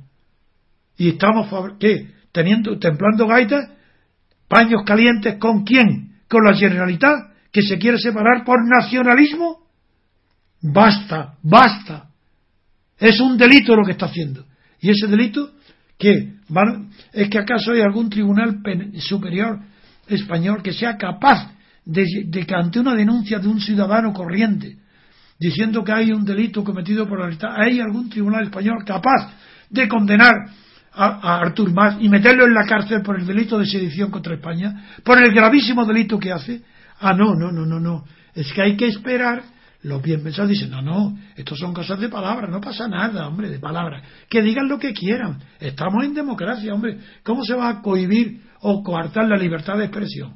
No, si no se le cohibe. La prueba que no se le cohibe es que él tiene la libertad de expresión de decir, no como individuo. Si fuera un ciudadano, evidentemente no hay que preocuparse, pero no es un ciudadano. Es el jefe, es la Generalitat de Cataluña. Y el partido, partido y la Generalitat y los partidos separatistas catalanes están haciendo una declaración de guerra, de guerra civil. Sí, guerra civil no hace falta que sea a tiros. Una guerra civil es el odio civil es para que denostar a, España y a los españoles. Y esto lo consiente Rajoy diciendo que, que, hay institucional. ¿Y qué es lo que, y qué es lo que los más listos dicen? No pasa nada, hombre. Esto está claro, esto está pactado. Arturo Más, la hipótesis es la siguiente. Lo que circula, lo que los círculos de poder piensan es lo siguiente. Aquí no hay problema ninguno, no va a pasar nada porque como no, Cataluña no se va a separar, porque no va a haber consulta, y no va a haber consulta porque a esta consulta ya ahora va a pedir enseguida, el gobierno Rajoy va a pedir al Tribunal Constitucional que, que anule la consulta por ser inconstitucional, ya lo he dicho, es inconstitucional. Como es ridículo pensar que con Antonio, y si no le hace caso al. Espera un momento. Ah, perdón, perdón. Paciencia. Voy, estoy en un discurso donde voy paso a paso subiendo todos los escalones. Perdón. Bien, pues va a ser una consulta. Y en la consulta va a pedir, Rajoy está de acuerdo con el Tribunal Constitucional y con Arturo Más. Están de acuerdo, si no es una comedia lo que estamos asistiendo. El tonto de la comedia es Junquera, Oriol y, y Cayo Lara, y esos son los idiotas de la comedia. Pero ni, Convergencia y Unión ni Durante y Lleida son idiotas. Ellos están en la comedia, en una parte de la comedia. Ellos desempeñan su papel. ¿Y quién les va a salvar del ridículo espantoso de, de que lo echen de Cataluña los catalanes por el ridículo tan grande que ha hecho Arturo Más, Convergencia y Durán y Lleida? Eso es lo que voy a explicar. El Rajoy pide al Tribunal Constitucional que declare inconstitucional la consulta y que la anule. Y, como eso tarda un año o más, lo que quieran, pide como medida cautelar que suspenda la consulta. Se acabó. He contestado lo que preguntaba. Perfectamente. y entonces han salvado, ¿qué es lo que ha hecho? Salvar la cara, es decir, la vida política de Arturo Mas. Salvar la cara y la vida política de Durán Lleida. Salvar la cara de Jordi Pujol, es decir, de la corrupción catalana. ¿Y eso quién lo hace? Rajoy. ¿Por qué? Porque es un cobarde. Porque no se atreve a poner en su sitio y a, y a y porque en realidad también son cobardes. Arturo Más, los catalanes separatistas también son cobardes. Primero, porque él sabe que esto no va a pasar nunca. ¿no? La consulta, claro que no se va a celebrar. Pero no se va a celebrar no porque sea inconstitucional, sino porque el Tribunal Constitucional va a suspender la consulta. Y ya está. A partir de ese momento perderá las elecciones eh, el, partido de, de, de Arturo Mas, las perderá, las ganará eh, la izquierda republicana, se alterará el equilibrio y las cosas seguirán igual que antes. Siguiendo el proceso de degeneración cultural, moral y política de la vida española, tanto en Cataluña como fuera de Cataluña. Esto claro que no se va a celebrar, porque los mozos de escuadra siguen dependiendo por unas competencias delegadas de la autoridad del gobierno de Madrid, que es el jefe de los mozos de escuadra. Bastaría una orden poniendo, designando el director general nuevo de los jefes de los mozos de escuadra y en un día se acabaron, ni hay hornos en la calle ni hay nada. Pero es que ese no es el tema. Hay un juego de falsos, de nacionalistas de boquilla contra gobernantes de boquilla como Rajoy. Rajoy es un indeciso que está causando un daño casi ya irreparable a Cataluña. ¡A Cataluña! Por supuesto que al resto de España, pero sobre todo a Cataluña, porque Rajoy tenía que impedir mucho antes que esto, por medio de una acción política directa, no de guerra. No tiene que mandar los soldados, ni los tanques, ni la aviación. Nada de eso. Es que Rajoy tiene que decirle, tanto en las conversaciones privadas como en las públicas, además se ha terminado. Esto se ha acabado. Se acabaron tantas contemplaciones. Todo lo que dice es un delito. Y como es un delito no lo voy a, consentir. Así que eh, usted o retira lo que ha dicho inmediatamente o tomaré las medidas constitucionales para poner en orden a la Generalitat Catalana. Con la ley en la mano. No hay que asustarse de suspender autonomía ni palabras mayores le da miedo a la gente. No, eso sería provocar, porque el argumento que utilizan los débiles, los, que no tienen, no saben lo que es la política y el derecho, que son cosas diferentes. Pues lo que creen es que si se manda, si se paraliza por la fuerza de los mozos de escuadra o de la policía, se impide la consulta, dicen los débiles de carácter, los que no tienen idea de la política, dicen eso es igual que lo que quería ETA. Los que quieren que se impida eh, la celebración de la consulta, retirando las urnas, impidiendo físicamente la consulta por medio de la policía catalana, de los mozos de cuatro, que tiene que obedecer desde luego las órdenes del gobierno español en caso de conflicto, dicen no, eso es lo que quieren, porque lo que quieren es que intervengan por la fuerza que impidan físicamente, que es lo que quería ETA cuando estaba matando a generales y policías para provocar la intervención, la entrada o la intervención del ejército español en el País Vasco. Eso es la misma táctica que hoy están haciendo los Esquerra Republicana. No, Arturo, Arturo no. Arturo Más es un cobarde engolado que ya no se lo ha olvidado hasta andar desde que ha anunciado con esa prosopopeya la consulta ya no sabe ni andar. Es que no es que parece que va pisando huevos, es que no se atreve a pisar. Desde luego lo suyo es imposible, no le llega. Pero, pero esta es, esta es la situación. Que claro, están jugando con fuego, primero, porque no, ninguno, ni Rajoy ni Arturo Más están dispuestos a, a, encender la estrella, pero están jugando con fuego porque los eh, sentimientos colectivos no son tan fácilmente dominables como estos aprendices de brujo creen. Y si les puede escapar el juego de las manos. Y si se escapa del juego de las manos, es posible que haya sangre en Cataluña. No digo gran, en gran cantidad, pero que puede haber atentados, puede haber muertos, puede haber sangre. ¿Y quién es el responsable de esto? Dos. Primero Rajoy, mucho más que, Arturo Más. Porque el primer responsable de lo que pasa en Cataluña es Rajoy, porque es el, gobernador, el, jefe del gobierno de España, es decir, de Cataluña. Y el segundo, como es natural, Arturo Más. Y en tercer lugar, los partidos que lo apoyan, pero que no tienen el poder que tiene la Generalitat. Esa es la conclusiones simples, elementales, a las que conduce una reflexión serena, independiente, apasionada, sí, porque la política, quien no sienta la política como pasión, pues no sabe no, no es político, no es la política o es pasión. No. Y, y, las comparaciones con Escocia o con es que no tienen sentido. En primer lugar, sabéis que Escocia no tiene nada que ver con Cataluña. hasta 1707 estaba separada por completo el reino de Escocia. María Estuardo está en la historia, muy cercana a, nosotros porque era católica, porque fue asesinada, porque había una propaganda tremenda en España a favor de, de Escocia durante mucho tiempo, por enemistad también contra la pérfida Albión. Pero además de eso, en Escocia es que se unió a Inglaterra con un acta de unión de 1707 y donde hay un acta de unión puede haber un acta de separación. Pero Cataluña no hay ningún acta de unión de Cataluña al resto de España. Y Cataluña deja de ser Cataluña si se separa de España. Será otra cosa pero ya no es Cataluña. Y España desde luego también deja de ser España.